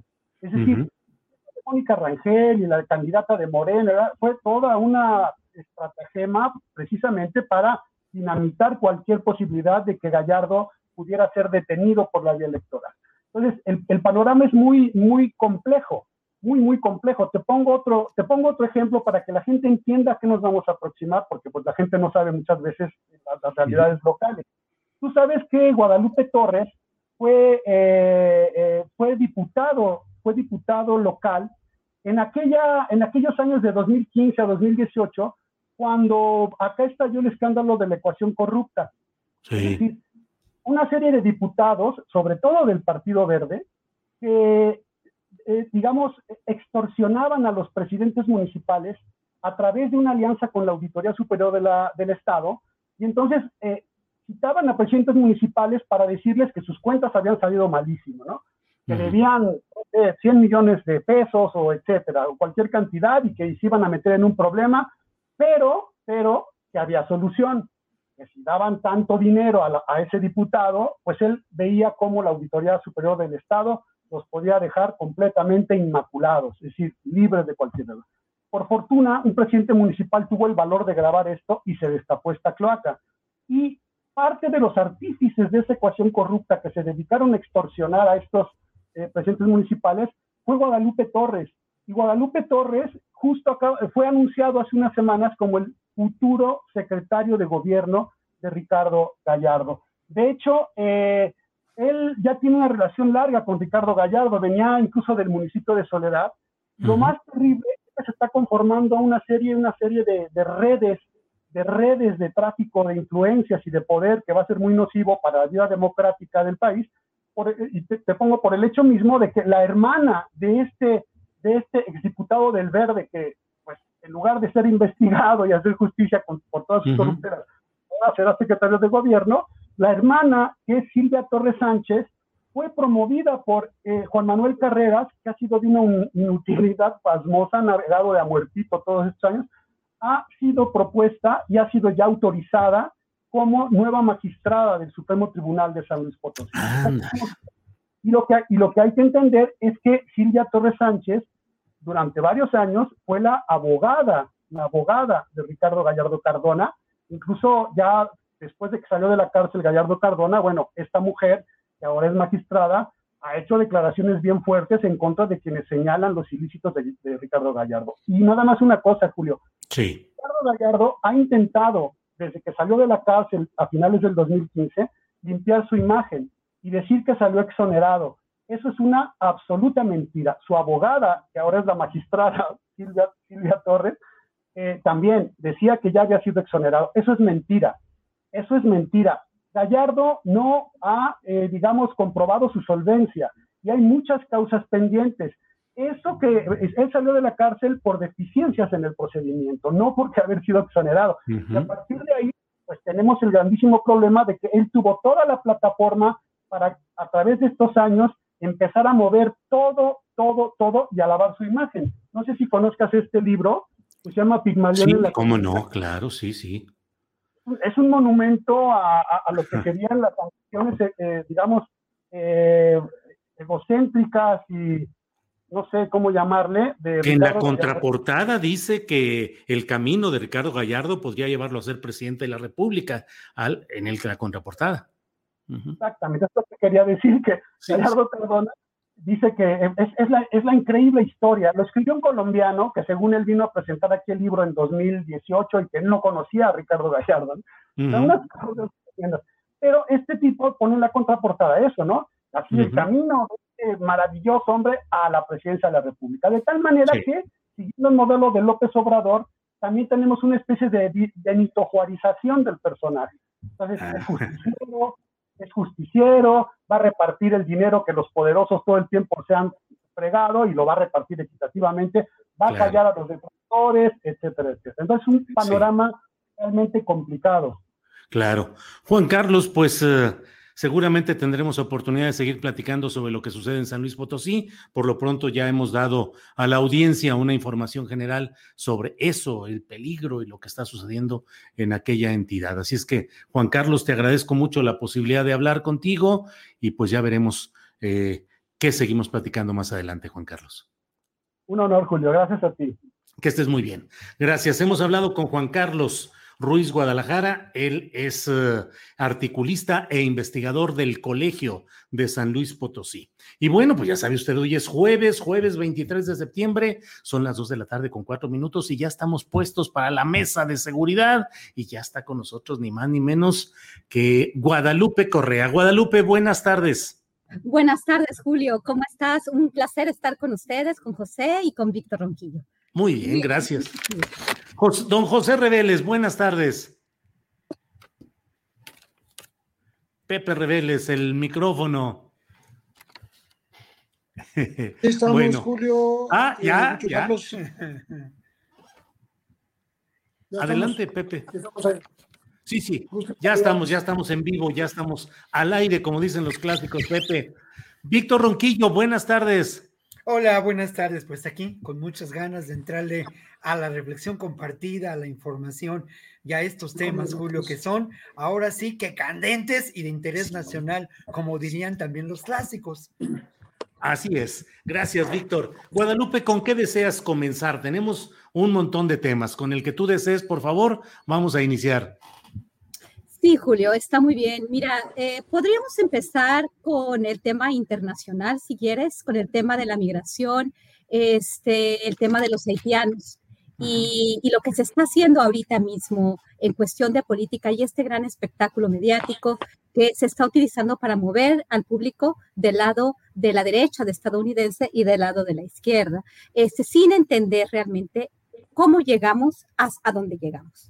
Este, las rutas eh, migratorias desde el sur del continente, y hablo particularmente desde Chile, desde Brasil, desde Guyana, eh, que, desde donde empiezan muchos migrantes eh, extracontinentales y muchos migrantes también caribeños. Esto es muy importante porque lo que estamos viendo ahorita no es nuevo. las metodologías de, de, tráfico humano, los medios de que las personas este, cruzan por varios países, este, no es nuevo. Esto ya ha estado eh, verificado, ya ha estado documentado, el paso tan peligroso por la selva del Darién en Panamá, también la, la, frontera entre Panamá y Colombia, las lanchas, el encuentro de los migrantes con la selva, con los animales de la selva y también con los narcotraficantes. Es algo que ya tenemos muy bien documentado. Es, es muy interesante cómo de pronto supuestamente llega una caravana al sur de México, eso, de eso hablamos la semana pasada, y de pronto llega a Estados Unidos sin que las autoridades estadounidenses supuestamente sepan que llegaron todos estos, todas estas personas, ¿no? En realidad, como, como se dijo anteriormente, lo que deriva, lo que, lo que está en la base de, de estos movimientos, pues sí es la necesidad humana, ¿no? La necesidad de seguridad, la necesidad de trabajos y la posibilidad de que haya trabajos en los Estados Unidos. Pero me parece interesante el, el tema de que realmente eh, de pronto los estadounidenses se, se asustan que los, los, republicanos empiezan a decir, el gobernador Greg Abbott, que haya un estado de emergencia, lo cual quiere decir cerrar las fronteras y de alguna forma deportar a todos, regresarlos, eh, repatriarlos a todos. Eso es un estado de emergencia para ellos. Y por el otro lado, la administración demócrata, este, sin tomar una posición clara. A mí eh, me quedan nada más ciertas preguntas, creo que voy a dejar a mis compañeros que hablen, pero ¿Cómo llegaron ahí estas personas? ¿Cuáles son las redes de tráfico humano que ha habido detrás de, estos, de estas movilizaciones? Eh, he hecho varios, varias entrevistas en los últimos tres años y en el año 2019 alguien me, algunos cubanos me, me, relataron este camino. Y es toda una serie de autoridades corruptas, de, de, traficantes de personas, de organizaciones que van facilitando este camino. Porque Estados Unidos, con tantos recursos que tiene, no ha podido, eh, supuestamente llegan de sorpresa y se genera la percepción de una crisis, ¿no? La percepción de lo que le llaman es, ellos un search, una, una, un surgimiento grande de personas en la frontera, cuando no son tantas y que realmente este tipo de imágenes se han utilizado para, para asustar al público estadounidense sin realmente dar ninguna política humana para eh, reubicar a las personas, sino simplemente dejarlas pasar para que sigan siendo ciudadanos de quinta y no tengan estatus migratorio. Esto es algo muy importante porque las personas siguen pasando, las personas están pasando a Estados Unidos. Había, eh, parece ser que 15 mil, ahorita hay mucho menos personas en, en del río Texas y las personas siguen pasando pero sin estatus. Pareciera ser que sistemáticamente este sistema está funcionando, como he dicho muchas veces, para la explotación de los seres humanos y para la explotación política de, estos, de estas imágenes, con todo el conocimiento de las redes que están posibilitando este traslado, pero al mismo tiempo eh, posibilitando un traslado tan peligroso que pone a muchas mujeres, por ejemplo, en la, selva del Darién, en, un peligro enorme. Si nosotros vemos las, las, la, la cobertura en las noticias, muchas mujeres han estado violadas en los últimos meses este, son violaciones masivas a mujeres, ¿no? Durante, en la selva del Darién. Entonces, habría que preguntarnos un poco mejor por qué se deja que esto suceda y por qué no se están tomando las medidas que se pueden tomar, porque esta gente puede, puede perfectamente trabajar en México, trabajar en Estados Unidos, este, el mercado estadounidense tiene cabida para ellos. Gracias, Guadalupe Correa. Eh, Vamos con Víctor Ronquillo, eh, porque veo que Pepe todavía trae ahí problemas técnicos, así es que mientras los arregla, vamos con Víctor Ronquillo. Víctor, ¿qué opinas sobre este tema que ha puesto sobre la mesa Guadalupe Correa? Bueno, mira, yo, mm, digamos, eh, me parece que es eh, posible pensar y responder a esta pregunta clave que realiza Guadalupe en términos de quiénes son los beneficiarios de esta crisis migratoria que no podemos negar tampoco su realidad. Hay 15 mil personas, hay aviones eh, de personas deportadas a Puerto Príncipe, hay una presencia lamentable de migrantes en la Ciudad de México en condiciones deplorables, en Nuevo León, en Monterrey. E, es decir, a mí me parece que la respuesta de a quién beneficia tiene que ver, pues otra vez, con estos sectores oscuros a quienes conviene el negocio que determina la seguridad en términos de la migración. Y este negocio es un negocio mundial ligado a las empresas fabricantes de armas, a las empresas diseñadoras de los muros que, pueblan el mundo. O sea, e, es increíble cómo se han multiplicado los muros aún en época de la pandemia. Pero tampoco yo puedo aceptar que estas 15 mil personas y contando pues sean víctimas de lo que podemos considerar una conspiración profesional. De ninguna manera. Ahí está la, la realidad. Estas personas deben ser consideradas desplazados por la violencia, desplazados por la pobreza, desplazados por la corrupción política y también desplazados obviamente por catástrofes naturales y por la realidad del cambio climático, ¿no?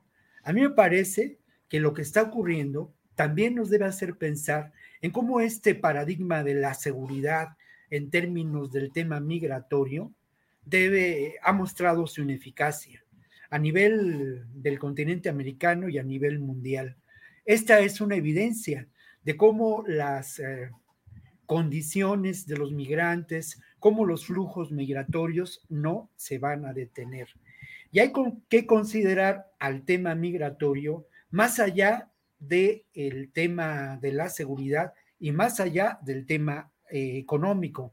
A mí me parece que tenemos que considerarlo como un elemento central del proceso civilizatorio. Todos venimos de algún lugar y esto ha transformado eh, la realidad humana, política y social de esta civilización, que por otro lado, y eso es otro tema, pues se encuentra en crisis, ¿no? Sin duda. Pero un tema que me parece importantísimo también y aterrizando en la realidad es que definitivamente cuando decimos que el paradigma de seguridad se ha agotado, hay evidentes muestras de ello y uno de ellos, y una muestra así palpable, cruda, pues es la ineficacia del Instituto Nacional de Migración y la ineficacia también de eh, la tarea de seguridad emprendida por las Fuerzas Armadas de México en términos del tema migratorio. Este, este rubro es el rubro que en este momento eh, ocupa uno de los principales lugares. La, la migración, el tema migratorio y la respuesta por parte del gobierno mexicano, más allá del discurso político de López Obrador, se ha militarizado. Y digo que se ha militarizado no solamente porque 19 de los 32 delegados del Instituto Nacional de Migración sean militares o tengan una, una historia de vínculos con... Eh, pues con la policía, ¿no? Y con la y con la, con la custodia eh, en penales y, historias bastante oscuras, ¿no? Sino lo digo porque al final de cuentas las decisiones que se han tomado en función de esto han procedido de manera ah, grave y preocupante por parte de esta estrategia militar. Sorprende también el que en esos momentos hayan Tapachula haya tenido un desahogo de migrantes y estos migrantes se encuentren ahora en el centro y en el norte del país, sobre todo los haitianos, ¿no? Ahora, respecto, lo voy a hacer, lo voy a decir muy brevemente, Julio, pero lo otro que es importante señalar es que de alguna manera en este conflicto que existe en este gobierno sobre el tema migratorio, hay también una parte que me parece que en este momento es preponderante para atender el tema desde una perspectiva diferente, desde una perspectiva económica en donde se busca la ah, instalación de los programas Construyendo Futuro con los jóvenes y Sembrando Vida en, eh, en, el Triángulo Norte, sobre todo. Y también se habla, también López Obrador habla de cómo esta fuerza de trabajo de los migrantes puede ser aprovechada para mejorar las, las condiciones de productividad en nuestros países. Eh, esto, es, esto es loable y esto me parece interesante, pero aún así me parece que el tema migratorio requiere de una visión mucho más, mucho más eh, profunda y eh, una visión que no solamente debe estar limitada a lo económico. Los migrantes no migran solamente por razones económicas y razones de sobrevivencia. Hay tras ello, como lo decía, pues eso, un impulso. Eh, amplio de, visión del mundo y de, una concepción de la realidad, pues, ¿cómo llamarlo? Renovada, ¿no? Sí, gracias, Víctor. Eh, Pepe Reveles, José Reveles, ¿qué opinas sobre este tema de la migración, los haitianos, la migración más allá del paradigma de la seguridad? ¿Cuál es tu opinión, Pepe? Pues mira, a mí me parece que el tema migratorio es multifactorial. No se puede atribuir a una sola causa, eh, como ya se ha dicho aquí, sino que confluyen muchas de ellas. Y sobre todo algo que sí la eh, puede resumir eh, el sentido de la migración es lo que decía Víctor, ¿no? Este proceso civilizatorio que se da en todo el mundo. Eh, yo creo que la frontera México-Estados Unidos es uno de los eh, lugares en donde se da mucho más movimiento que en el mundo. por supuesto está todo el Mediterráneo, todo el asunto de África hacia Europa, pero aquí nosotros tenemos este problema de muchas décadas Creo que lo que está haciendo el gobierno de México es contener no a los migrantes, no contener la migración, sino contener el problema que le puede causar en un momento dado eh, rebasar las capacidades del país, eh, dando salidas pues eh, inmediatas, como, como es el caso de, de, los haitianos que ya vio la autoridad en, en Ciudad Acuña, y, que les eh, ofreció eh, regularizarlos, y que es, creo que es un paso interesante, eh, incluso riesgoso en función de las capacidades del propio país para dar ocupación a sus, a sus propios habitantes. este, estos programas que menciona Víctor, que tienen que ver con sembrando vida y construyendo el futuro para los jóvenes, esas oportunidades económicas que tocan solamente la parte de la ocupación mm, de los empleos, de la, de la ocupación temporal a veces, ¿no? De, de, la gente en su lugar de origen, pues e, es parte de la solución, pero no es la solución, ¿no? Todavía no es la solución. Eh, hay la insistencia del gobierno de la Cuarta Transformación de convencer a Joe Biden a través de Kamala Harris eh, y directamente de que le den ayuda a Centroamérica, que le den ayuda a los países del Triángulo Centroamericano, porque eh, en vez de gastar dinero en la famosa iniciativa Mérida, eh, eso, no queremos helicópteros artillados, dijo el presidente, ¿no? no queremos armas, queremos que haya dinero para el, desarrollo de la región. Creo que es, eh, es, es atinada la política, pero no es una política de hoy para mañana.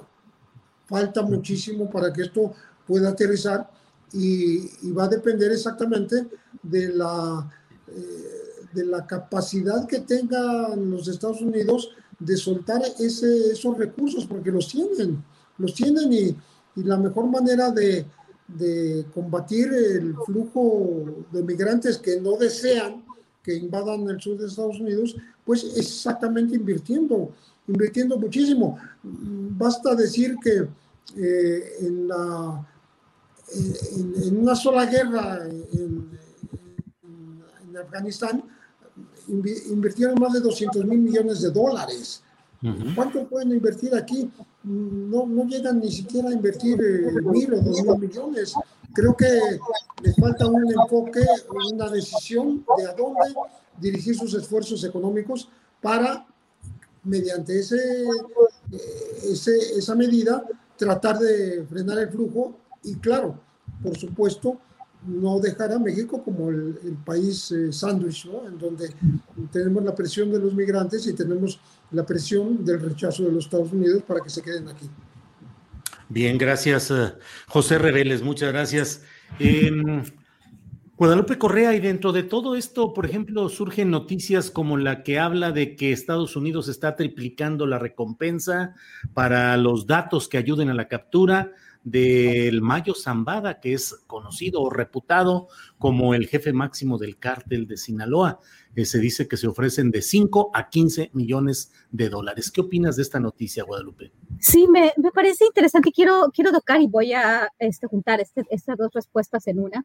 Este comentario de Víctor con respecto a esta gran conspiración internacional con relación a la migración, pues este, el, el, tema, la palabra conspiración, pues se oye mal, ¿no? Pero sí hay conspiraciones y sí hay, este, sí hay grupos de poder grupos de interés más poderosos y tienen más capacidad de conspirar para lograr sus intereses. En este sentido, muchas de las cosas que a veces se dicen en esta mesa eh, podrían parecer una hipótesis de conspiración, porque podríamos hablar de lo que está sucediendo con el tema de la política de drogas de Estados Unidos o con el tema del manejo de las migraciones o, de la facilitación de los procesos migratorios. En realidad, eh, este, las personas que no conocen muy bien el tema en el campo este, no han seguido, no han dado un seguimiento a los procesos de facilitación de la migración por parte de los coyotes, por parte de las autoridades, por, por, por, muchas cuestiones. El tema de la migración, como el tema también de política de droga, tienen que ver con grupos de interés y es muy importante entender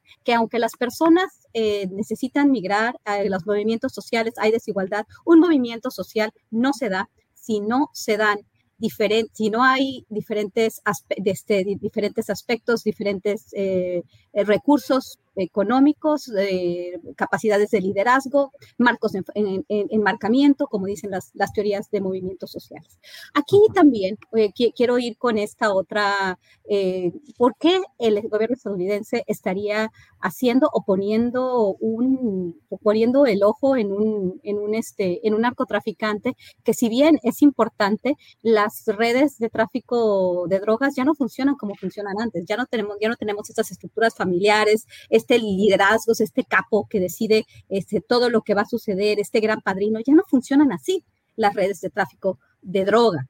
Además, tenemos este, la distribución de otro tipo de sustancias para producir drogas sintéticas que vienen de otras partes del continente. Entonces, en realidad, el tema del Mayo Zambada o el tema de los liderazgos es más bien un espectáculo que probablemente está destinado a tener un impacto en política. No entiendo eh, y no podría decir porque esto de plantear algunas hipótesis donde supuestamente hay una conspiración o probablemente este, ciertos grupos políticos o administradores eh, públicos en cierto país tratan de, de, tomar ciertas decisiones o de dar ciertos mensajes a través de este incremento, por ejemplo, en, las, este, en, la recompensa para, para, agarrar al mayo, ¿no? Este tipo de cuestiones han, sucedido a lo largo de todas estas décadas.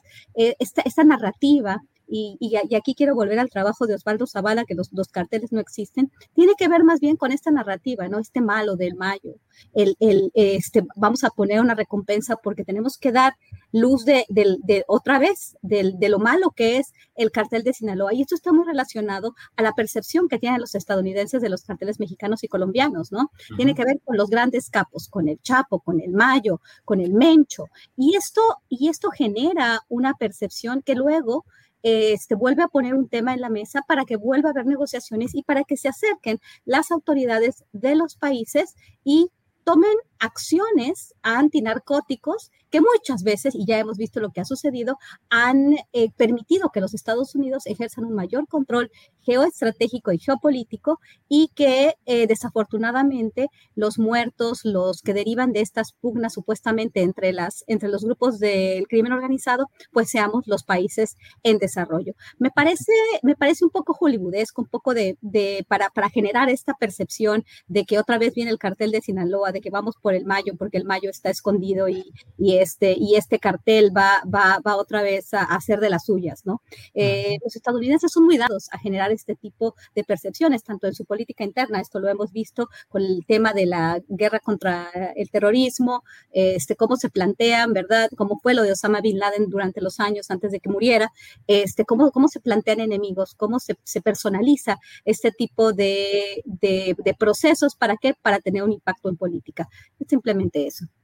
Gracias, Guadalupe. Eh, Víctor Ronquillo, eh, triplica mm, Estados Unidos la oferta de recompensa por el Mayo Zambada. Y no dejo de pensar, Víctor, y además de tus reflexiones sobre este tema, el hecho de que parte de la oposición al obradorismo asegura que hay una alianza política del gobierno federal con el cártel de Sinaloa y que eso ha permitido incluso la victoria en toda la zona del Pacífico. Y ahora Estados Unidos triplica eh, la oferta económica para capturar al jefe de ese cártel. En fin, es solo un dato que pongo ahí, pero en general, ¿qué opinas, Víctor, sobre esta nueva, el nuevo monto de recompensa por el Mayo Zambada? Bueno, hay varios temas que se, que se vinculan, ¿no? Uno de ellos tiene que ver, pues, con la, con la respuesta, y lo voy a decir de un modo, de un modo coloquial pero ¿a quién beneficia calentar la frontera? ¿A qué intereses, a qué sectores, a qué grupos? Y esta respuesta tiene que ver también con lo que antes de esta crisis migratoria en la que hemos puesto los reflectores, discutíamos en esta mesa de trabajo. En esta mesa de trabajo discutíamos cuál era la relación que se planteaba en términos de seguridad eh, entre México y Estados Unidos a dónde íbamos después de la guerra del narco o nos manteníamos en ella. La presencia, tú lo decías, Julio, en alguna nota, ¿no? Con ese humor, de pronto, esas salidas este, de final de párrafo que son muy gratas. Puta, se les hizo costumbre venir a los, a los representantes de las agencias de seguridad de Estados Unidos y a estos altos mandos, ¿no? Mallorcas y compañía. Entonces, bueno, esto me parece que eh, está en este mismo eh, eh, marco de referencia, ¿no? Y a ello hay que anotar algo que es muy importante. Y volveré a una frase, este, pues, ya manida, pero certera. Estados Unidos no tiene amigos, tiene intereses. Y no hay duda de que la política exterior de Estados Unidos tiene como uno de sus elementos centrales de eh, control geopolítico, la securitización eh, del continente americano, el control vía la seguridad. Y no hay duda tampoco, y lo hemos dicho hasta el cansancio, de que una de las bujías de la economía norteamericana sigue siendo eh, la, la fabricación de armas y la industria, la industria, entre comillas, por llamarlo así, de la seguridad fronteriza los recursos en estas industrias, en estas empresas transnacionales, son enormes y además vinculan a este grupo con el grupo político militar industrial, pero además con alianzas, por ejemplo, con el gobierno de Israel, por ejemplo, ¿no? Entonces hablamos de, de sectores eh, profundamente oscuros, profundamente conservadores, a los que en estos momentos alarma en buena medida lo que ocurrió antes de la pandemia. ¿Y qué ocurrió antes de la pandemia? Pues una insurrección, efecto de la crisis de este sistema mundo en el que nos encontramos. Parece que me he ido muy lejos, pero en el fondo de todo existe también este eh, discurso propagandístico que aquí hemos puesto en tela de juicio a lo largo de varias semanas, con la presencia, pues, que yo extraño de, Osvaldo, ¿no? En donde este discurso, pues, ha permitido justificar acciones, establecer medidas para mm, que prevalezca el gran negocio del control militar del continente, de nuestros países, eh, por parte de este sector oscuro de la economía mundial y estadounidense. Entonces, todo ello tiene que ver, pues, con esta nueva eh, andanada, ¿no? Que seguramente eh, se realizará de búsquedas, de acciones, y lo que a mí me preocupaba mucho, y lo mencionaba la semana pasada, y lo he pensado, ¿no? El, el tema de la de restar legitimidad a un gobierno eh, como el de López Obrador, lo mismo, a qué intereses corresponde y a quién conviene, ¿no? Dentro y fuera de este país. Bien, gracias, eh, Víctor Ronquillo. Eh, José Reveles, ¿qué opinas de este tema de la eh, tres veces más el monto de la recompensa que ofrece Estados Unidos por la captura del Mayo Zambada? Hey, it's Ryan Reynolds, and I'm here with Keith, co star of my upcoming film, If, only in theaters, May 17th. Do you want to tell people the big news? All right, I'll do. Sign up now and you'll get unlimited for $15 a month in six months of Paramount Plus Essential Plan on us. Mintmobile.com slash switch. Upfront payment of $45 equivalent to $15 per month. Unlimited over 40 gigabytes per month. Face lower speeds. Videos at 480p. Active Mint customers by 531.24 get six months of Paramount Plus Essential Plan. Auto renews after six months. Offer ends May 31st, 2024. Separate Paramount Plus registration required. Terms and conditions apply if rated PG. I'm Sandra, and I'm just the professional your small business was looking for. But you didn't hire me because you didn't use LinkedIn jobs. LinkedIn has professionals you can't find anywhere else, including those who aren't actively looking for a new job but might be open to the perfect role, like me. In a given month, over 70% of LinkedIn users don't visit other leading job sites. So if you're not looking on LinkedIn, you'll miss out on great candidates like Sandra. Start hiring professionals like a professional. Post your free job on linkedin.com/people today.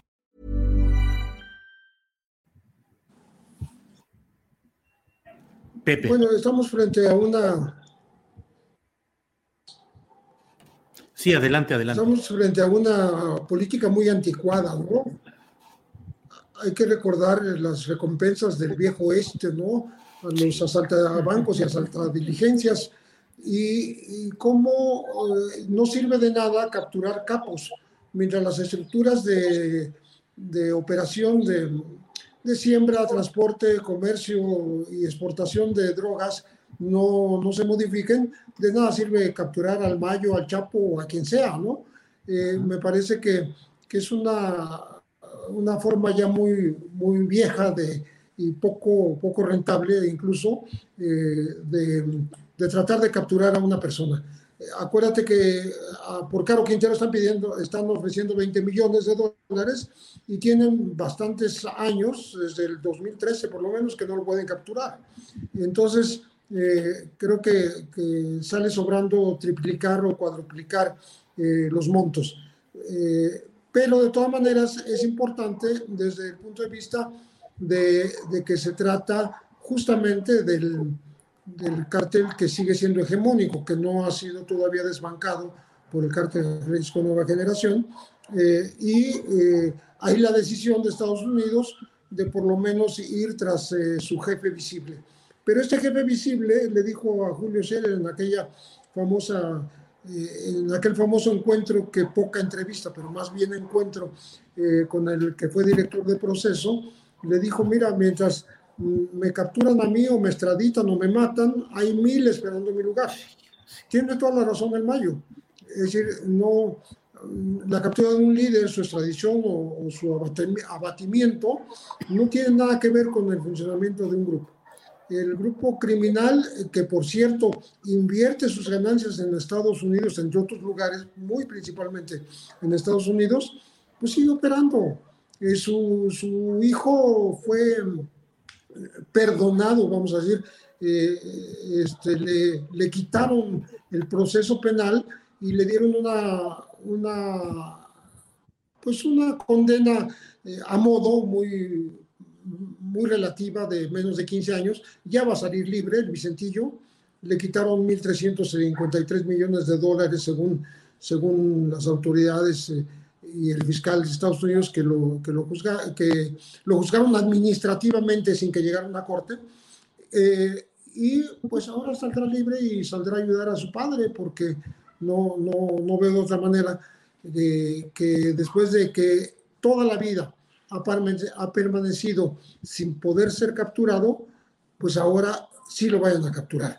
Eh, no hay algún elemento nuevo que permita suponer que ahora sí va a ser capturable eh, Ismael El Mayo Zambada. Gracias, José Reveles.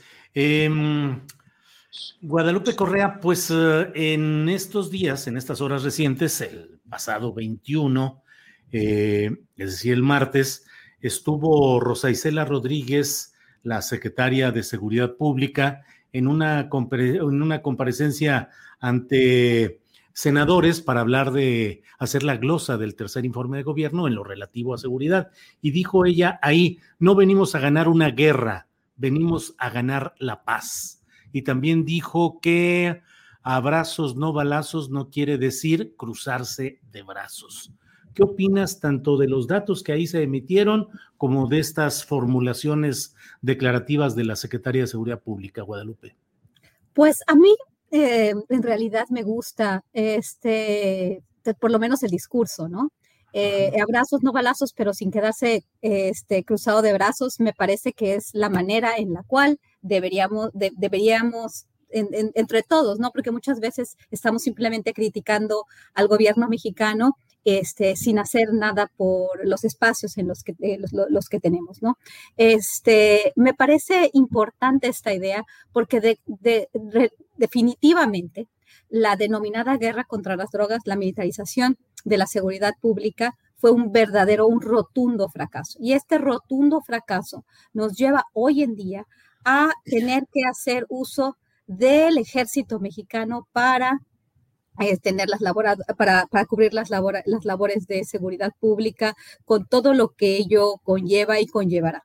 Independientemente de, del plan que se tenga para hacer de la Guardia Nacional una fuerza policíaca semimilitarizada efectiva, una fuerza policíaca semimilitarizada que no viole derechos humanos, el entrenamiento mismo de personal de la Guardia Nacional este, no, no es muy proclive a, que no se violen los derechos humanos. También con las redes de corrupción, el hecho de que llegue un nuevo gobierno que se dice no ser corrupto, como ya hemos visto estos años, no necesariamente va a llevarnos a una, a, una paz o a un, a un país sin corrupción un país transparente y sin corrupción como lo hemos visto. Hay muchos eh, problemas, pero también hay, unos, hay algunos aciertos y creo que esta visión de, de no continuar con una estrategia que fue totalmente fallida y esto tal vez lo vamos a platicar más adelante con el, las investigaciones del caso Ayotzinapa, cómo todo esto se deteriora, cómo todo esto sale a la luz, cómo toda esta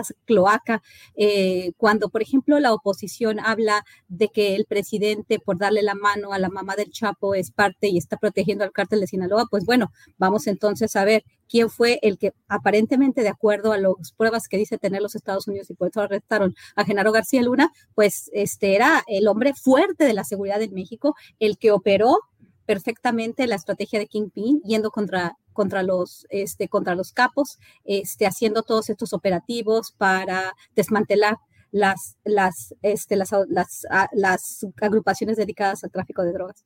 Creo que esta visión me gusta.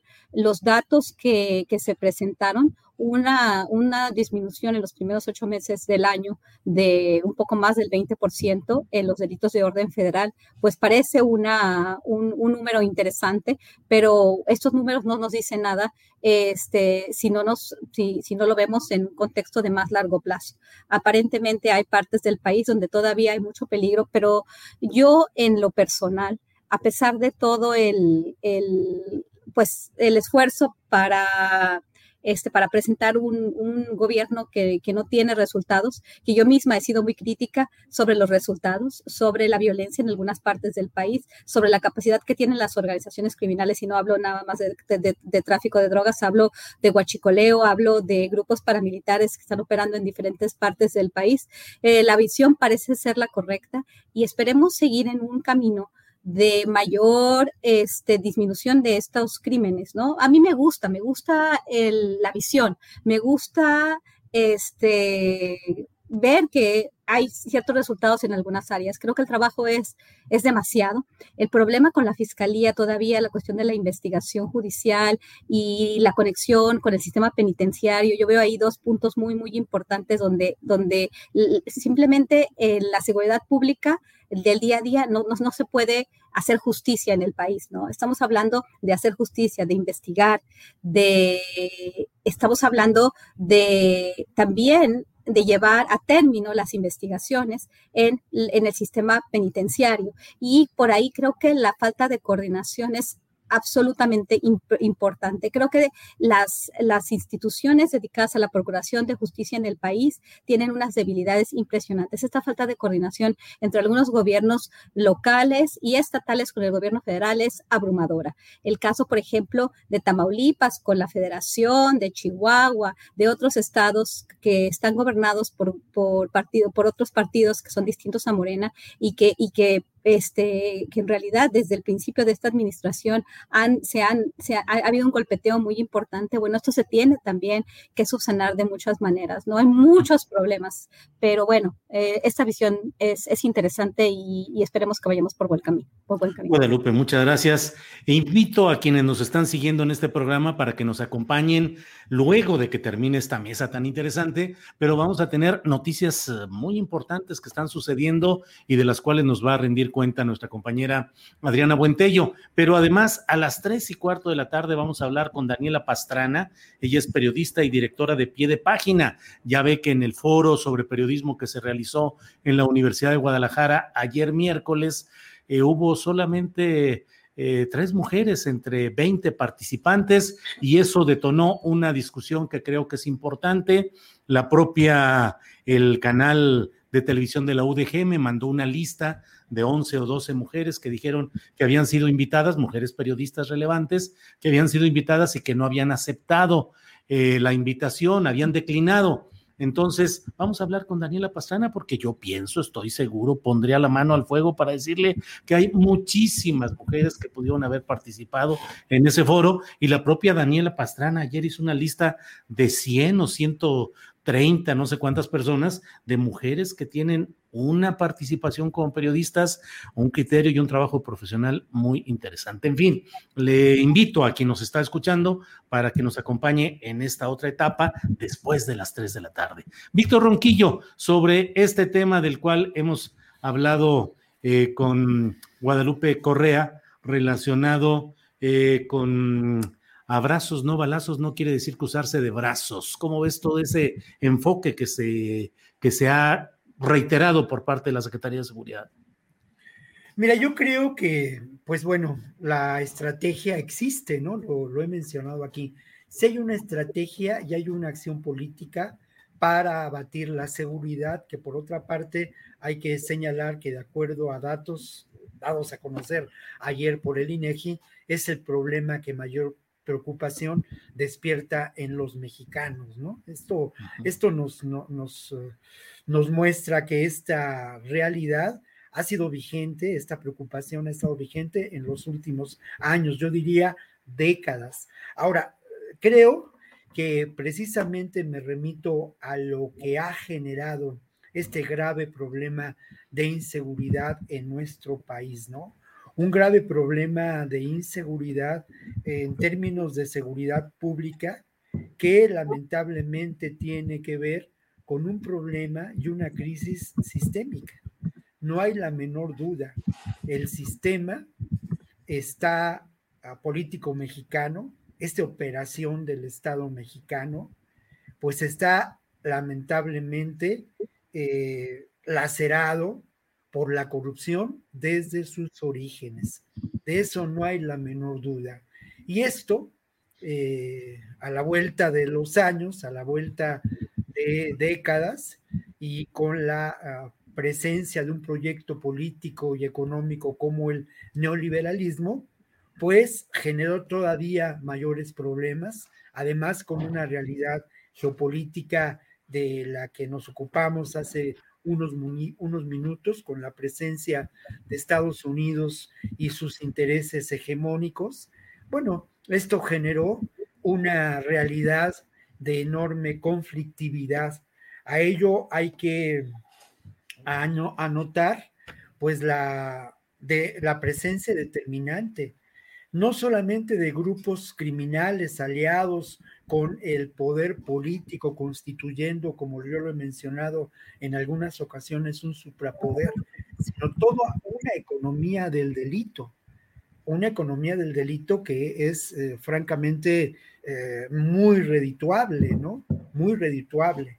Entonces, la tarea para un gobierno que pretende aprovechar los recursos del Estado para enfrentar al grave problema de la inseguridad es enorme.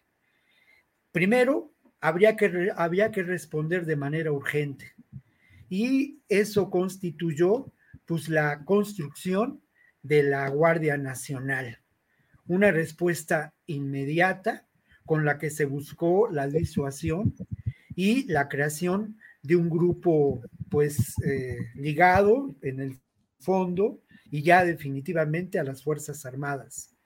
Dejando de lado algo que es muy importante, ¿eh? ¿qué pasa con las policías en este momento? Las policías ministeriales de los estados que son atroces, las policías municipales, las policías estatales. Bueno, ahí hay un caldo de cultivo de corrupción que ha sido un problema muy serio y que se agravó a lo largo de este, de este periodo eh, del neoliberalismo, ¿no? Otro, otro asunto que vale la pena, la pena mencionar es precisamente la grave descoordinación que existía en, después del foxismo entre las acciones de seguridad pública por parte del gobierno federal, como ya hemos visto estableciendo vínculos con un sector del crimen organizado encabezando en buena medida a ese sector y, eh, y, las, eh, y los feudos de los gobiernos de los estados que se constituyeron en ese entonces, ¿no? Eh, ahí también, en la medida de sus posibilidades, de sus recursos políticos, se ha buscado una coordinación a nivel estatal. Mira, yo no sé la eficacia o no en términos reales de esa coordinación. Pero no hay duda de que los datos que se han presentado a lo largo, pues ya un par de años o tres años en la mañanera, dejan ver que aún en momentos de enorme eh, calor político y de conflicto, como ocurrió con Chihuahua y como ocurrió con Tamaulipas, estos datos han resultado. Se ha diseñado también una estrategia que abarca pues una realidad que no podemos negar, 50 municipios estratégicos. ¿Qué quiere decir? 50 municipios en donde lamentablemente el crimen, la economía del delito priva. Eh, muchos de ellos ubicados en las fronteras. No voy a insistir en lo que ya hemos mencionado, esta geografía de, eh, del, delito en nuestro país y del poder, del suprapoder ¿no? que se encuentra, pero no hay duda de que esto es otro elemento. Y por otra parte, ya con eso concluyo, dos elementos, ¿no? La acción de la Unidad de Inteligencia Financiera, las demandas internacionales formuladas para en contra de los fabricantes de armas en Boston y una demanda reciente que es por demás interesante en Miami en contra de los negocios turbios de García Luna y toda su red para el lavado de dinero, además que operó todavía más allá de su propia gestión como secretario de Seguridad Pública, ¿no? Y luego lo otro, que no es menos importante, que tiene que ver pues con la política social que con muchas limitaciones, pero con una perspectiva de verdadero ah, proyecto político, a mí me parece, de atención a los grupos más desfavorecidos, se lleva a cabo, Julio. Claro. Muy bien, Víctor, gracias. Eh, José Revele, sobre esta expresión de la secretaria de Seguridad, Rosa Isela Rodríguez, de eh, abrazos, no balazos, no quiere decir cruzarse de brazos, y la otra frase de que viene a ganar no la guerra, sino la paz. ¿Qué opinas, Pepe? Mira, me quedo con no ganar la guerra, sino la paz, porque finalmente es como el epitafio al paradigma punitivo, a la confrontación mm, bélica en las calles eh, entre las autoridades y la delincuencia. Creo que eso, eso, es, eso es bueno, eh, pero que todavía no pega en la percepción de los mexicanos porque quiero juntar, como, como ya lo hizo Víctor hace un momento, eh, la información de la comparecencia de Rosa Isela eh, como secretaria de Seguridad Pública Federal y eh, los resultados de la encuesta nacional de victimización y percepción sobre la seguridad pública, la ENVIPE, en donde dice que el 58.9 de la población mm, superior a los 18 años sigue considerando como problema número uno la inseguridad. Es decir, llevamos varios sexenios de, que esto no se mueve. Eh, no hay alguien que haya logrado hacer bajar esta, esta percepción y creo que es, creo que es eh, algo preocupante. Y lo que decía eh, Guadalupe, no es nada más la cuestión de la seguridad callejera o la seguridad en general, sino el, el, hacer justicia. La gente está esperando lograr justicia. Y ahí viene otra cifra muy interesante, el 93.3 de cifra negra de denuncia de delitos. Es decir, no hay, no hay justicia porque el sistema está, está totalmente pervertido, pero tampoco hay denuncia porque ese sistema eh, está, está mal. Entonces, la, gente denuncia, no denuncia, la autoridad no investiga eh, de oficio, ¿no? Entonces estamos hablando de una cifra negra que sigue siendo muy alta, 93.3 de, de, no denuncia, eh, lo que nos lleva a, concluir que estamos lejos todavía de eh, pues lo que sería deseable, ¿no? Un, un, país con más seguridad, un país con más justicia por, por consecuencia, ¿no? y esto eh, le daría toda la razón exactamente a los abrazos y no los balazos, ¿no? Porque, eh, ¿por qué te cruzas de brazos como gobierno? Pues porque no hay quien te lo, no, no hay quien te esté eh, exigiendo que hagas cualquier movimiento, ya sea en materia de seguridad, en materia de justicia, y, y por supuesto, eh, si no hay esa presión ciudadana, pues tampoco hay una, una, movilización muy activa por parte de las autoridades. Creo que aquí la ciudadanía tiene muchísimo que ver, muchísimo, eh, y, basado en, los, en la encuesta del ENVIPE, creo que falta más participación, más exigencia, más colaboración misma de la, de la ciudadanía en la construcción de un futuro que sea en paz, que sea con justicia. Gracias, José. Em, bueno, pues eh, Guadalupe Correa, tocamos el tema del cual ya ah, pasaste un poquito, lo comentaste en anterior intervención. Pues Ayotzinapa, siete años después, ¿cómo lo ves, Guadalupe? Ay, es un tema que parece no tener fin. Y yo, después, el 26 de septiembre de este año se cumplen siete años de esta tragedia, de esta tragedia en muchos sentidos, eh, como, como tal, y todas las investigaciones, esta creación de la verdad histórica que de manera muy desafortunada, pero también afortunada, eh, unió a la sociedad civil mexicana para gritar eh, que fue el Estado, para, para, que, para estar en contra de esta verdad histórica que nos querían imponer cuando sabíamos que las cosas no habían sido así, cuando, cuando sabíamos que había muchos más involucrados, muchos actores del Estado mexicano en sus distintos niveles.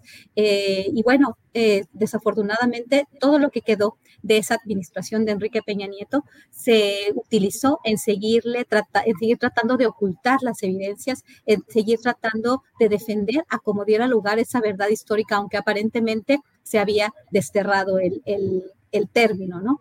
Es, fue, es, un, es, un, es un tema tan, tan terrible. En el año 2018, el presidente de México, eh, pues anuncia que se va a crear esta, esta Comisión de la Verdad, una fiscalía especializada para la investigación de lo que sucedió en Ayotzinapa.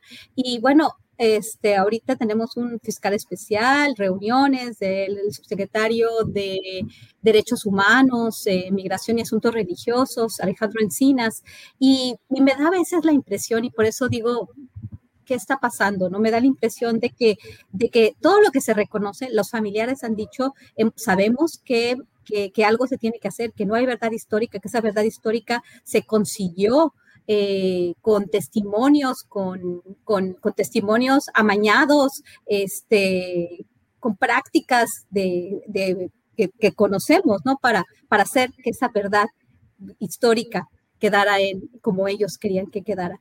Eh, desafortunadamente en estos tres años no hemos visto muchos avances, inclusive uno de los principales eh, acusados en este caso este, José Luis Abarca, el ex alcalde de, este, de Iguala, y su esposa siguen en la cárcel, pero no se han podido eh, definir bien, no se han podido este, integrar bien los expedientes donde supuestamente hay pruebas que los incriminan de manera directísima, ¿no? Y siguen esperando un proceso y este proceso no avanza. ¿Qué es lo que está sucediendo? ¿Qué es lo que está sucediendo con relación a la participación de las Fuerzas Armadas? ¿Qué tanto temen o qué, tanto, o qué no se pueden integrar bien los expedientes en este país? Realmente esto me hace pensar en otros casos. Este es un caso, este es un caso eh, fundamental para entender lo que está pasando en México es, un, es una tragedia muy importante y no podemos avanzar en esto cuando también lo que está sucediendo en, otros, en otras partes de la República, pienso otra vez en el caso de Tamaulipas, pienso en el gobernador, que no nos podemos poner de acuerdo, que no puede funcionar las fiscalías especializadas, no puede funcionar todo el aparato de procuración de justicia, de investigación para poder hacer justicia. Realmente esta palabra hacer justicia en todos y cada uno de los niveles que se, que, que se requiere, es, que se requiere hacer justicia, no está pasando en México. Yo estoy muy decepcionada eh, en realidad con este tema, con el tema de Ayotzinapa. ¿Qué tanto supuestamente se encuentran otros restos ¿no? de, personas en otra parte eh, cercana a los hechos y entonces se va a hacer una investigación? pero ¿por qué hasta ahorita no tenemos nada? ¿No? Es, es muy complicado. Yo estoy pues muy descorazonada y pienso que muchas veces en el país se hacen mucho, se hace un espectáculo también, todos se aplauden, se reúnen, vamos a hacer una comisión de la verdad, vamos a, vamos a hacer justicia transicional. ¿Qué justicia transicional? No hay absolutamente nada si no podemos entregar un expediente. Es, muy penoso y, vamos a ver si se siguen pasando los años, como pasó en el caso de los 72 migrantes de San Fernando, Tamaulipas. Van pasando los años, van pasando 11 años y no sabemos ni siquiera qué fue lo que sucedió. Tenemos uno que otra persona en prisión y ningún expediente bien integrado. Es una verdadera pena. Gracias, Guadalupe. Pues eh, Víctor Ronquillo, lo que nos dice Guadalupe me parece contundente y me parece muy descriptivo de lo que sucede, pero por favor, tu punto de vista, Víctor, sobre estos eh, Ayotzinapa siete años después. Bueno, yo eh, valdría la pena eh, retomar, vale la pena retomar la entrevista que realizaste ayer con, con Vidulfo, ayer o antier, no, no, no, recuerdo muy bien. Antier. Antier, pero es una entrevista que no tiene desperdicio, ¿no? Y no tiene desperdicio, pues, eh, eh, por la oportunidad en que se realizó, por las declaraciones de Vidulfo y obviamente, pues, por tus cuestionamientos, ¿no? de buen reportero, de buen periodista, de buen analista, Julio, y no es, no es coba, sino es simplemente, pues ahí está, ahí está el documento periodístico, ¿no? Me parece que hay un par de elementos que yo destacaría sobre esta entrevista, ¿no? Lo primero, que Vidulfo asevera que los dos, las dos instituciones que han mostrado mayor reticencia en términos de lo que podía considerarse la investigación del caso Ayotzinapa, pues son, y no sorprende a nadie, la Fiscalía General de la República y el propio Ejército Mexicano. Y lo son, sin duda, porque estas dos instituciones pues responden a la parte más tenebrosa del sistema político mexicano, de una burocracia criminal, en el caso de la Fiscalía General de la República, y de los intereses más retardatarios del ejército como institución emanada de este sistema político mexicano enormemente corrupto, ¿no? No hay duda de que estas instituciones siguen eh, vinculadas a quienes de alguna manera gestaron eh, no la tragedia, sino las condiciones para que esta tragedia se diera. Eh, lo otro que yo quiero mencionar después de siete años es que nos mostró el caso Ayotzinapa, ¿no? ¿Qué nos reveló el caso Ayotzinapa? En el ámbito, digamos, de la actuación de los normalistas, de su presencia política en el estado de Guerrero, del normalismo como una tradición de educación democrática, de una izquierda que en ocasiones podría parecer cavernaria, pero una izquierda de verdad de la sobrevivencia como la que eh, eh, existe todavía en, en, el normalismo rural, eh, eso, eso creo que, que, fue muy importante, ¿no? Este, este proceso lo que nos enseñó fue la existencia de este normalismo rural, que por cierto, y ahí viene la segunda parte, bueno, su actuación política en el estado de Guerrero se había significado de tal manera en favor de muchas causas justas que ya se la tenían eh, prometida, ¿no? Ya los tenían bajo la mira los sectores más conservadores de ese estado de Guerrero que hoy prevalecen. ¿Qué sectores? Por una parte, lo que podemos considerar la narcopolítica. Creo que, que no hay otro término para definirlo. Por otro lado, el caciquismo, vinculado también a, a, la narcopolítica. Y por otro lado, los integrantes de lo que podemos considerar las instituciones de seguridad y de las decisiones políticas. Todo este suprapoder. Eh, el caso de Abarca y de María de los Ángeles Pineda también es demostrativo de la crisis eh, del sistema político mexicano y la crisis eh, eh, ejemplificada de manera muy contundente en el Partido de la Revolución Democrática de esos años. Hay información que nunca fue desmentida de cómo Abarca compró su candidatura a quien ocupaba la presidencia del Partido de la Revolución Democrática en esos años. Por otra parte, había sido a lo largo de y uno revisa el expediente, el grueso expediente del informe de la CNDH y, había sido denunciado pues meses, años antes, esta vinculación y este involucramiento de eh, Abarca y de su mujer con, lo, con el cártel de Guerreros Unidos. Y uno se pregunta, ¿por qué si fue denunciado en lo que entonces correspondería a la instancia del Consejo de Seguridad del Estado de Guerrero? ¿Por qué no se actuó? Pues no se actuó por negligencia, por omisión o por una evidente complicidad.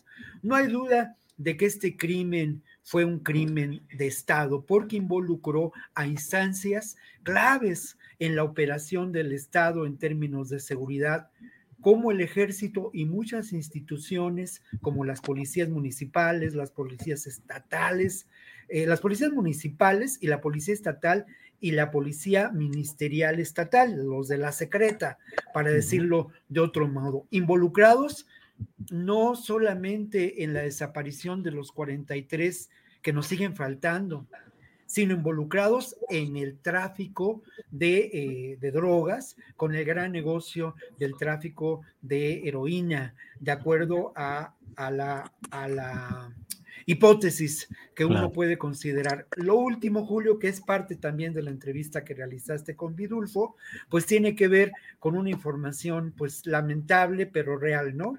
Hay información y Vidulfo la dio a conocer eh, de manera clara, de que las víctimas de esta desaparición fueron separadas en grupo y luego, pues lamentablemente fueron asesinadas y al parecer, pues bueno, luego fueron, y esto ya no corresponde a la entrevista, es una información que se dio a conocer en diferentes medios, fueron cremadas en diferentes, en diferentes lugares. Ojalá y no fuera así, y ojalá los 43 estudiantes o los sobrevivientes de esta tragedia, pues estuvieran en campos de, en campos de trabajo forzado, ¿no?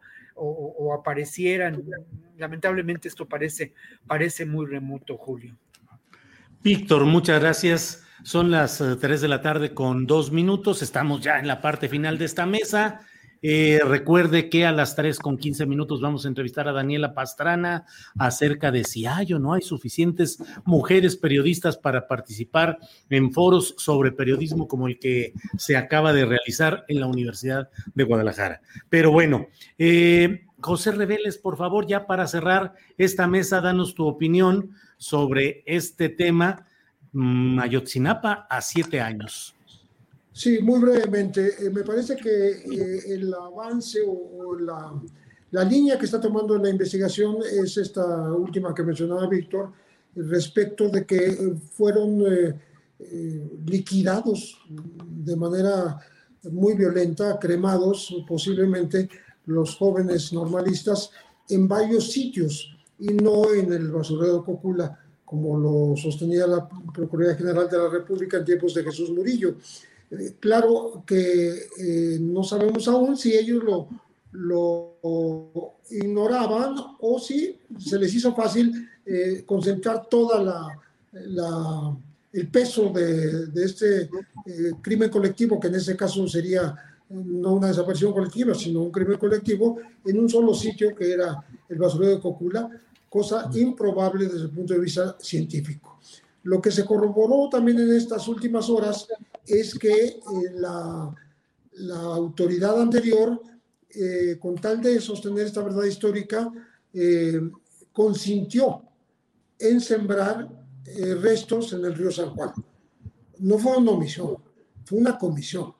Fue una orden de hacerlo, como fue una orden torturar a, los tres principales detenidos al principio, al Chereje, al Pato y al Yona, para hacerlos decir lo que eh, comulgara, lo que coincidiera con esa, con esa verdad oficial. Eh, en este camino, pues han hecho perder mucho tiempo que hay que ir recuperando, porque si no, eh, el caso Ayotzinapa va caminando hacia convertirse en un crimen del pasado. Entonces, ya son siete años, y yo creo que urge eh, dar respuesta a los familiares. Los familiares eh, tienen confianza en el gobierno. Creo que esto tiene que ver con, la, con el hecho de que participan en las investigaciones. Todo, cualquier avance, cualquier dificultad, cualquier movimiento de la Fiscalía Especial creada eh, a, inicios del actual gobierno, eh, se les comunica, se les consulta, se discute. No se hace nada a espaldas de los familiares, lo cual me parece que, que, es una ganancia y es una forma de avanzar. Y en efecto, como decía Víctor Ronquillo, eh, pues los, los militares tienen que ver muchísimo con eh, lo que ahí ocurrió, si no por comisión, sí por omisión como dice el, documental de, de Temoris Greco, eh, mirar, morir, eh, parece que los militares se limitaron a mirar, a observar y todo. Bueno, si eso fue así, si, si, no actuaron de manera física, presencial, si no cometieron delitos o ayudaron a cometerlos ellos personalmente, algunos de estos militares, por lo menos tienen toda la información, toda la información. Tenían el dominio del, dominio del C4, tenían eh, informantes en las calles, los famosos GISES, grupos de información de, de zona, eh, tenían eh, estos bloques de información de, compuestos por gente especializada en inteligencia. Entonces, esa información está ahí y no vemos que fluya. Eh, yo creo que la Secretaría de la Defensa Nacional está en la coyuntura y en la oportunidad histórica de demostrar que no encubre crímenes de sus pares que hayan sido cometidos este, incluso recientemente y eh, que, se aporte toda esta información para que avance realmente este, la investigación, porque se ha avanzado a base de declaraciones de testigos que han sido beneficiados, a base de eh, terceros informantes, etcétera.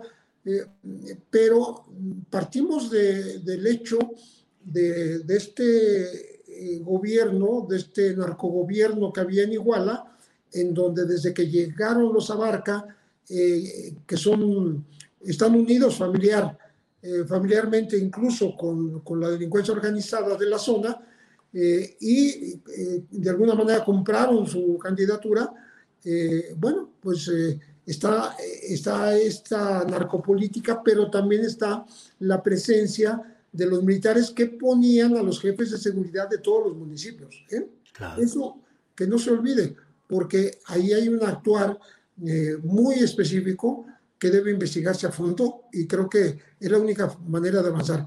Urge, urge avanzar en el tema de los 43. Urge avanzar. Pues eh, José Reveles, muchas gracias. Gracias a los tres participantes de esta siempre extraordinaria mesa sobre temas de seguridad. Guadalupe Correa, muchas gracias. Buenas tardes. Buenas tardes, Julio. Un placer, como siempre, estar aquí y les mando un saludo a todos ustedes, a, ti, a Víctor y a José. Que tengan una muy bonita este, tarde y nos vemos el próximo jueves. Hasta luego. Gracias, Guadalupe. Víctor Ronquillo, gracias y buenas tardes. Pues siempre muy grato, Julio, porque al final de cuentas, en este espacio uno puede atreverse a decir muchas cosas que lamentablemente en muchos otros espacios no es posible. ¿eh? Eh, mira, el asunto de la libertad de, de, expresión, de la libertad de prensa que se discutió ayer en la Universidad de Guadalajara, tiene que ver, la verdad, y yo quiero rematar con ello, no tanto con la censura que puede ejercer el Estado mexicano, sino que con la censura determinada por los intereses económicos y políticos de los grandes consorcios de información que existen todavía en nuestro país y en donde pues los, los, de, los de la última fila somos los periodistas que vivimos en condiciones cada vez más precarias, Julio. Gracias, gracias, Víctor Ronquillo.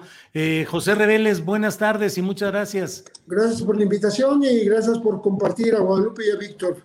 Un abrazo. Gracias a los tres, nos vemos pronto. Bueno, pues seguimos, seguimos con información y recuerde que a las tres con quince minutos más o menos tendremos a Daniela Pastrana, pero vamos ya muy rapidito con Adriana Buentello. Adriana, buenas tardes, Adriana. ¿Cómo estás, Julio? Muy buenas tardes. Pues eh, tenemos mucha información el día de hoy, Julio. Pues una eh, noticia em, triste, eh, Julio, el ex líder del movimiento estudiantil del 68, Sócrates Campos Lemos, falleció este jueves en Monterrey, Nuevo León. Esto lo confirmó Alfredo Martínez, quien es director de la revista Mujeres y columnista del periódico Tiempo a través de sus redes sociales. Ya había publicado Julio que desde hace algunos días que estaba eh, enfermo, estaba padeciendo alguna, algún, alguna enfermedad que no dio a conocer eh, no precisó cuál, cuál era, eh, Julio, pero es relevante, es un polémico líder del movimiento del 68. Y de hecho, Julio, recordamos una de las entrevistas que dio hace algunos años, dos o tres años, al periódico El Financiero, donde decía que tenía tranquila su conciencia, precisamente uno de los líderes del 68 que fue acusado de, traición, eh, Julio, de una presunta colaboración eh, después de esta masacre de eh, la plaza, pues para la identificación de estudiantes presos en el campo militar, Julio la, el paso de, de Sócrates Amado Campos Lemus, siempre señalado pues por algunas partes de todo esto que mencionas y que, bueno, pues ahí lo dejamos ya en este día luctuoso, pero bueno, ha muerto Sócrates Amado Campos Lemus. Adelante, Ariana. Julio, y pues el presidente hoy en la conferencia mañanera, el presidente López Obrador anunció que la próxima semana va a enviar eh, la ya tan eh, famosa iniciativa de la energía eléctrica, eh, de la reforma eléctrica, por, eh, con, la, con, el objetivo de reforzar el papel de la Comisión Federal de Electricidad y agregó también que se está analizando, hay que recordar que en el caso del litio, eh, hace algunos meses le encargó la, el análisis de si se incluía el tema del litio a Tatiana Cloutier, la secretaria de Economía. Entonces todavía no quiso adelantar información, pero dijo que sí se está analizando incluir el tema de litio, eh, aunque lo están haciendo por separado. Y Julio, sobre este tema de la investigación contra algunos científicos académicos eh, por parte de la Fiscalía General de la República, causó muchas reacciones hoy en el Senado de la República. Por un lado, senadores del PAN. Eh, eh, eh, por su, a través de su coordinador Julián Rementería, dieron a conocer que eh, pues condenan esta solicitud de las órdenes de aprehensión de la Fiscalía General de la República eh, también dice que pues esto es de manera artera e ilegal, que existe una persecución contra científicos. También dieron a conocer que van a dar un acompañamiento en este caso y criticaron que en Morena hay un desprecio absoluto para la ciencia y para la tecnología.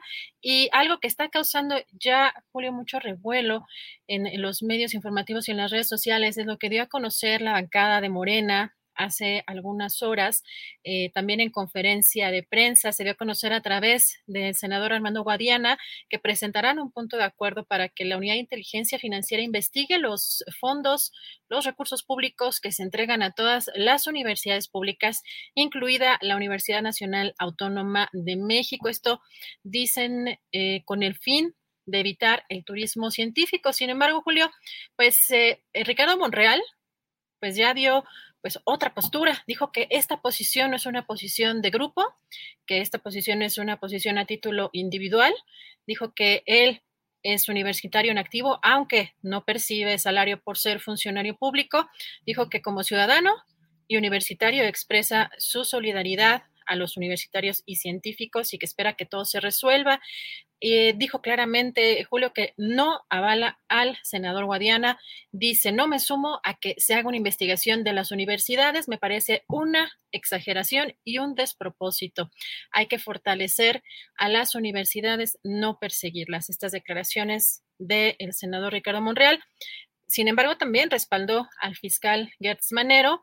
Eh, dice que no le gusta que esto, que está sucediendo, eh, Julio, actualmente, que conoce a varios de los científicos que están referidos o involucrados en este caso y que les consta, que le consta, dice, eh, su vida de eh, honesta de servir al país a través de la ciencia. Sin embargo, también eh, hay que mencionar, Julio, que exhortó a la titular de CONACIT, María Elena Bulla, de actuar con prudencia. ¿Cómo ves este, este caso que está dando pues ya mucha información y muchas declaraciones, Julio? Pues mira, está subiendo de tono algo que proviene, pues una de dos, me, llama mucho la atención, Adriana, incluso, pues la verdad, la incapacidad de comunicación clara y precisa del gobierno federal en temas como este, que son delicados. Hoy la propia responsable del Consejo Nacional de Ciencia y Tecnología, eh, ha dicho que, no sabe realmente cómo está el asunto de la denuncia de lo que está haciendo la Fiscalía General de la República, eludiendo el tema y sin entrarle de frente, cuando en realidad, pues según lo que se ha publicado, buena parte de las investigaciones provienen justamente de las denuncias que ha hecho ese CONACIT, esa, esa dirección general del CONACIT. Ahora, eh, pues como lo he dicho, habría que saber si exactamente hubo ese tipo de abusos de parte de científicos o académicos para actuar en contra. Y el otro tema, o bien, si no es así, pues hay que señalar y hay que combatir una actitud vengativa y desproporcionada que estuviese haciendo el fiscal Gers Manero. Y por otra parte, pues sí me parece, es que, Adriana, mm, creo que la propia estampa, la propia del senador Guadiana con su sombrero como Perpetuo del Rosal en las caricaturas de Ríos en los Supermachos, eh, no abona a, esta, eh, al, colocarlo con esta demanda o este señalamiento de que se indaguen las finanzas de las universidades. Las universidades en muchos lugares, universidades autónomas y con financiamiento público, se han convertido en la sede de grupos políticos que durante décadas se han mantenido ahí. Ya lo hemos mencionado, el grupo Guadalajara de la Universidad de Guadalajara con Raúl Padilla, eh, el, a quien ayer saludé ahí en la en, la, en este foro sobre, sobre libertad de expresión. la Universidad de Colima con Fernando Moreno Peña, la Universidad de Hidalgo con um, Sosa Castelán, Gerardo Sosa Castelán, la de Tamaulipas, la de Chiapas, en fin, Claro que sería importante, pero creo que hay que medir los tiempos políticos y creo que no son las formas las que está utilizando en este momento ese segmento de los senadores de Morena. A veces los conflictos políticos crecen a partir de incidentes menores. Ojalá y no estemos en presencia de algo que pueda hacer que escale algo de este tipo, Adrián. Julio, y también una declaración interesante. Hace unos minutos, el reportero del Universal, Eduardo Hernández, puso en su cuenta de Twitter un video donde le pregunta, le cuestionan a la directora María Elena Álvarez Bulla sobre eh, esta situación y dice, no sé de qué me hablas, yo no vine a apoyar el primer gobierno de la Cuarta Transformación, eh, no vine a acusar absolutamente a nadie. Y hay una carta, a ver si nos la puede poner Andrés, que se la acabo de pasar justamente eh, el pronunciamiento de premios nacionales, Julio, sobre las acusaciones a científicos. Ellos mencionan que ante las reiteradas acusaciones y amenazas efectuadas a científicos con gran reconocimiento nacional e internacional, atribuyéndoles incluso delincuencia organizada, los premios nacionales de artes y ciencias, exigimos se detenga el hostigamiento contra integrantes del Foro Consultivo Científico y Tecnológico y exfuncionarios del CONACIT, muchos de los cuales han servido valiosamente a México. También en puestos de dirección en universidades y centros de investigación. Particularmente lo que ya eh, mencionábamos hace rato con uno de nuestros entrevistados, la disponibilidad de los fondos del foro consultivo, dice este comunicado, ha sido legitimada por la Suprema Corte de Justicia y su uso fue objeto en su momento de dos auditorías. Ya dos jueces desestimaron las denuncias de la Fiscalía.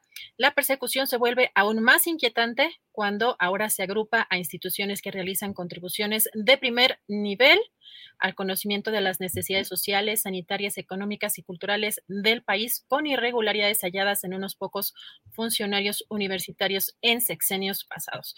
Bueno, en este comunicado, bueno, quienes firman, entre otros, Roger Bartra, Francisco Bolívar Zapata, Marcelino Cerejido, también está eh, Margo Glantz, por ejemplo, y Diego Valadez, Aquí tenemos este comunicado que eh, pues lo estamos viendo en pantalla, Julio. Pues eh, más reacciones y seguramente estaremos escuchando más voces sobre este tema. Y pues también comentarles tenemos más información. Eh, la Sala Superior del Tribunal Electoral del Poder Judicial de la Federación validó la elección en Guerrero y con ello el triunfo de Evelyn Salgado Pineda, hija del senador Félix Salgado Macedonio. Dicha decisión se tomó de manera unánime eh, de los siete integrantes de la Sala Superior del Tribunal, quienes avalaron eh, sin modificación alguna el eh, proyecto del ministro, del magistrado Reyes Rodríguez Mondragón. Y pues también comentarles que sobre los hechos ocurridos en Salamanca, este jueves el gobernador de Guanajuato, Diego Sinue, dio a conocer que se detuvieron a los autores materiales e intelectuales de estos hechos. Particularmente recalcó que estos hechos no fueron aleatorios, sino estaban dirigidos especialmente contra una persona y presumió además que en 72 horas se logró dar con los responsables. Y bueno, ya tenemos por acá listísima nuestra querida Sol Ángel para que nos anuncie, para que nos diga qué vamos a tener hoy en el Palo de la Piñata a las 8 de la noche. ¿Cómo estás, Sol? Muy buenas tardes. Hola, Adriana. Muy, buenas tardes. Qué gusto estar otro jueves aquí contigo. Eh, y para contarte acerca del programa que vamos a tener hoy, la verdad es que este no lo vamos a tener que explicar tanto. vamos a hablar de soledad y soltería.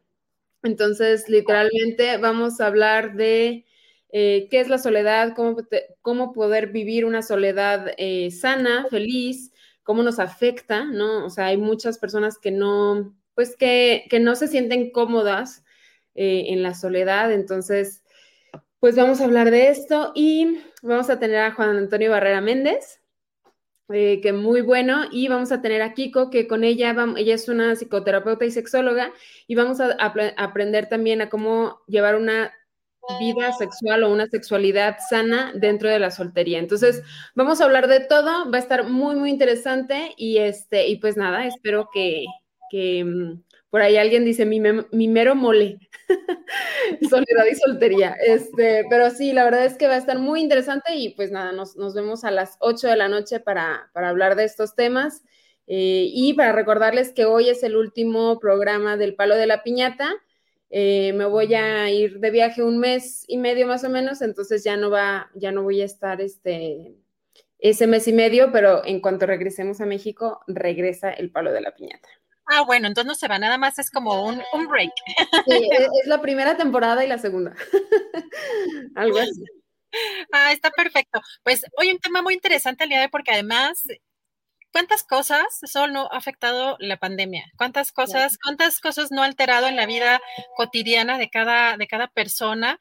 Eh, de, en todos los sentidos. Híjole, creo que además eh, esta, este tema es muy interesante porque pues en el confinamiento, este, pues los que los que vivimos solos de pronto es más, se siente más, ¿no? Y los que viven en pareja, pues de pronto como no nos damos cuenta también de que nos empiezan a llegar, pues de nuestros amigos, pues ya muchos temas de divorcios, de separaciones, de, así que pues es un tema fantástico para para esta noche y pues entonces el último, pero regresas en un mes.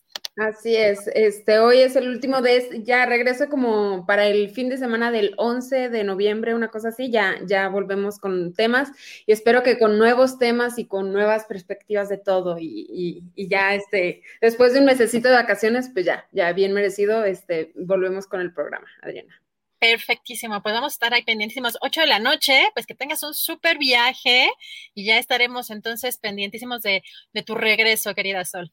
Claro que sí, muchísimas gracias Adriana, un abrazo. Nos vemos a las 8. Un abrazo a las 8, a las 8. No se pierdan este programa, la verdad es que siempre está muy bueno. Cuando no me da tiempo de verlo en vivo, lo veo en los fines de semana, así que no tienen pretexto para no verlo. Háganse un espacio porque la verdad es que además de que es muy fresca, nuestra querida Sol, muy buena en la conducción, tiene unos, unos temas muy interesantes. Y bueno, ya regresamos por acá con nuestro querido Julio.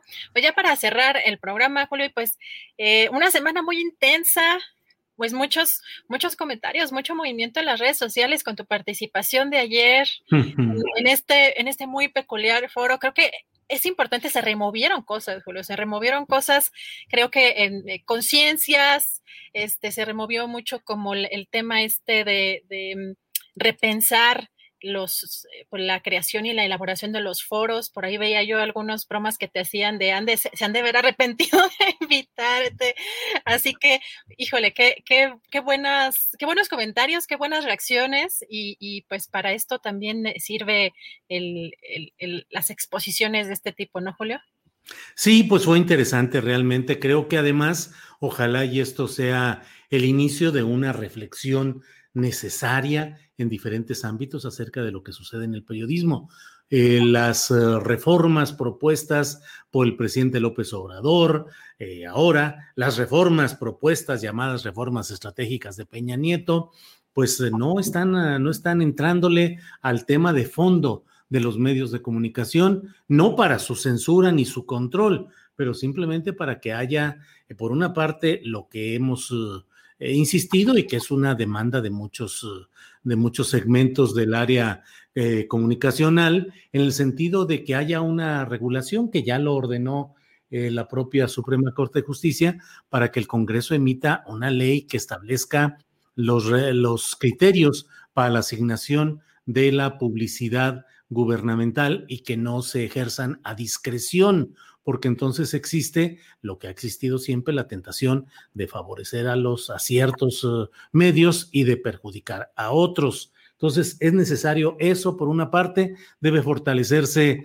la diversidad regional de los medios y respetarse, que no sigamos viviendo en la Chile, chilangocentralidad, que todo creemos que solo es en la Ciudad de México y San se acabó, y también el que haya una protección verdadera del Estado hacia el periodismo crítico, eh, que en muchos lugares del país pues ha, vive los problemas que bien conocemos, Adriana. Así es que pues son algunos de los muchos temas que creo que requieren una revisión y un análisis amplio y ojalá lo sucedido en este foro nos ayude a, a, iniciar o a destapar un proceso de discusión y de debate sobre estas diferentes aristas, Adriana.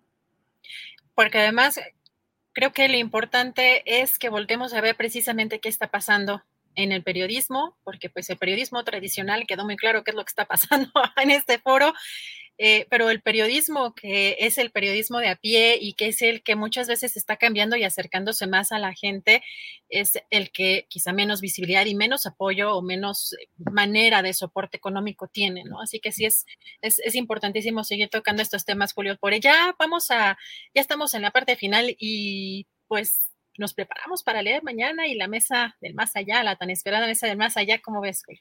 Sí, todo listo, afortunadamente. Así es que bueno, vamos a seguir atentos y por hoy creo que ya le dimos un buen repaso a la información, al análisis, a la mesa de seguridad y a prepararnos para mañana. Así es que gracias a la audiencia. Por cierto, por cierto, Adriana, que ayer nos mandaron un apoyo que no... eh, eh hemos agradecido suficientemente porque la verdad es que hay, hay gente que nos envía apoyos económicos muy, que agradecemos mucho. Uno de ellos, que en varias ocasiones ha sido muy generosa, Paola Corona. Paola Corona, quien, anoche, durante una videocharla que tuve, dijo buenas noches a todos, felices pláticas astilladas. Paola Corona, muchas gracias por su generosidad y su apoyo a este proyecto informativo y a todos ustedes quienes deseen enviarnos apoyos, ya saben que no solo no nos enojamos, sino que brincamos de gusto porque eso nos permite seguir con nuestro trabajo, con el equipo de trabajo que nucleamos aquí en este canal de Astillero Informa. Así es que Adrián, sí. Perdón, es que nos están preguntando, eh, sí hay que pues decirle al público que este no alcanzó a estar Daniela Pastrana con nosotros, no alcanzó a terminar una entrevista eh, que está teniendo en este momento con una funcionaria y esperemos este, tenerla por acá pronto,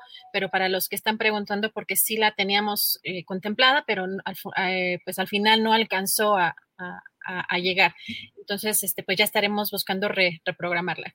Es el periodismo de a pie, el periodismo en el que andamos, en el que se anda con frecuencia. Yo afortunadamente ya, ya anduve mucho, yo también, Adriana, de reportero con la grabadora por delante y la libreta y persiguiendo funcionarios o haciendo entrevistas que no sabes a qué hora empieza y a qué hora te van a recibir y en fin, todos estos detalles que es el periodismo reporteril directo. No todo es la opinión a la que afortunadamente algunos como quien les habla llegamos ya a un momento de nuestra vida profesional en el que podemos ejercer el periodismo de opinión en una columna como es Astillero en la Jornada o algunos segmentos que, se pueden ejercer aquí en Internet en, en este programa de Astillero Informa. Pero bueno, el trabajo informativo y periodístico es complicado. Así es que a Daniela, pues nuestra, nuestro agradecimiento y nuestro respeto. Sabemos lo que es andar en friega, Adriana, y que no, que no te reciban o que se tardan o que no termina la entrevista.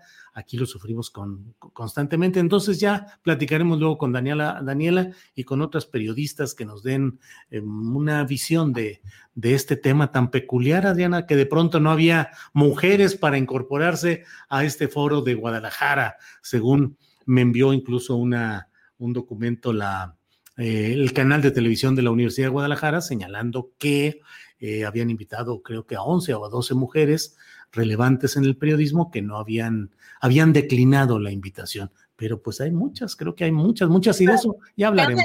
Si te dijeron relevantes, es que bueno, ahí, ahí está interesante cuál es su concepto de relevantes, ¿no? Porque eh, esa es una discusión también muy importante. Julio, si tú recuerdas en los, en, pues hace muchos años, pues, pero los principales o las principales posiciones para mujeres, digamos que importantes en medios electrónicos, pues las mujeres eran escogidas por su rostro, eran escogidas por su físico y básicamente tenían posiciones para leer noticias o para ese tipo de cuestiones, pues más, más o menos visuales, ¿no? Y, y pues las periodistas o las reporteras de a pie no tenían acceso a esas oportunidades. Entonces también parte del repensar, pues que ojalá podamos seguir tocando, de en qué papel está la mujer, pues sí vale preguntarse, vale la pena preguntarles qué consideran como relevantes, porque ahí lo que oímos ver pudimos ver muchos y muchas ayer, es que en esa lista, en primera, no nada más son periodistas, sino se ve que son expolíticas, exfuncionarias, este, eh, columnistas, no necesariamente periodistas,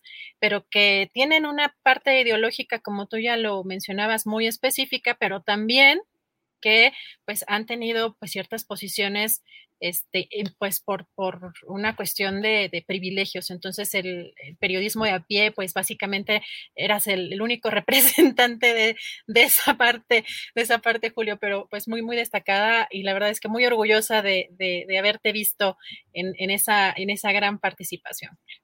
Pues muchas gracias, Adriana, y gracias a todos, la verdad. Ayer hasta me aventé ya una videocharla, Adriana, ya, ya de, de señor de edad, agradeciendo ya sentidamente tantas muestras de adhesión y comentarios positivos. La verdad es que comentarios muy, muy amables eh, para el, la exposición que hice. Y entonces ayer, que siempre dedico las videocharlas astilladas a hablar de temas eh, pues muy, muy concretos, sin, con, las, con las opiniones personales, pero sin convertirme yo pues en pieza de, del comentario o el análisis. Pero ayer sí les dije, denme chance de decirles a todos que muchas gracias y platicar algunos entretelones de cómo fue la, toda esta invitación. Y bueno, pues ahí estamos y seguimos adelante, Adriana por lo pronto, pues a preparar el siguiente programa. Pues hasta mañana, preparando todo con mucho gusto, provechito y hasta mañana. Gracias. Para que te enteres del próximo noticiero, suscríbete y dale follow en Apple, Spotify, Amazon Music, Google o donde sea que escuches podcast. Te invitamos a visitar nuestra página julioastillero.com.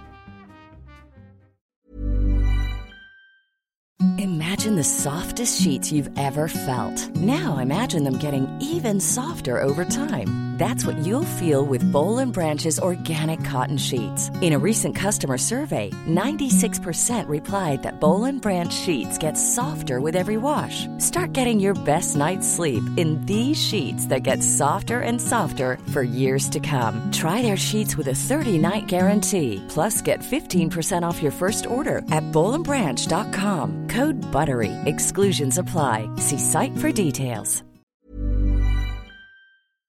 Para que te enteres del próximo noticiero, suscríbete y dale follow en Apple, Spotify, Amazon Music, Google o donde sea que escuches podcast. Te invitamos a visitar nuestra página julioastillero.com.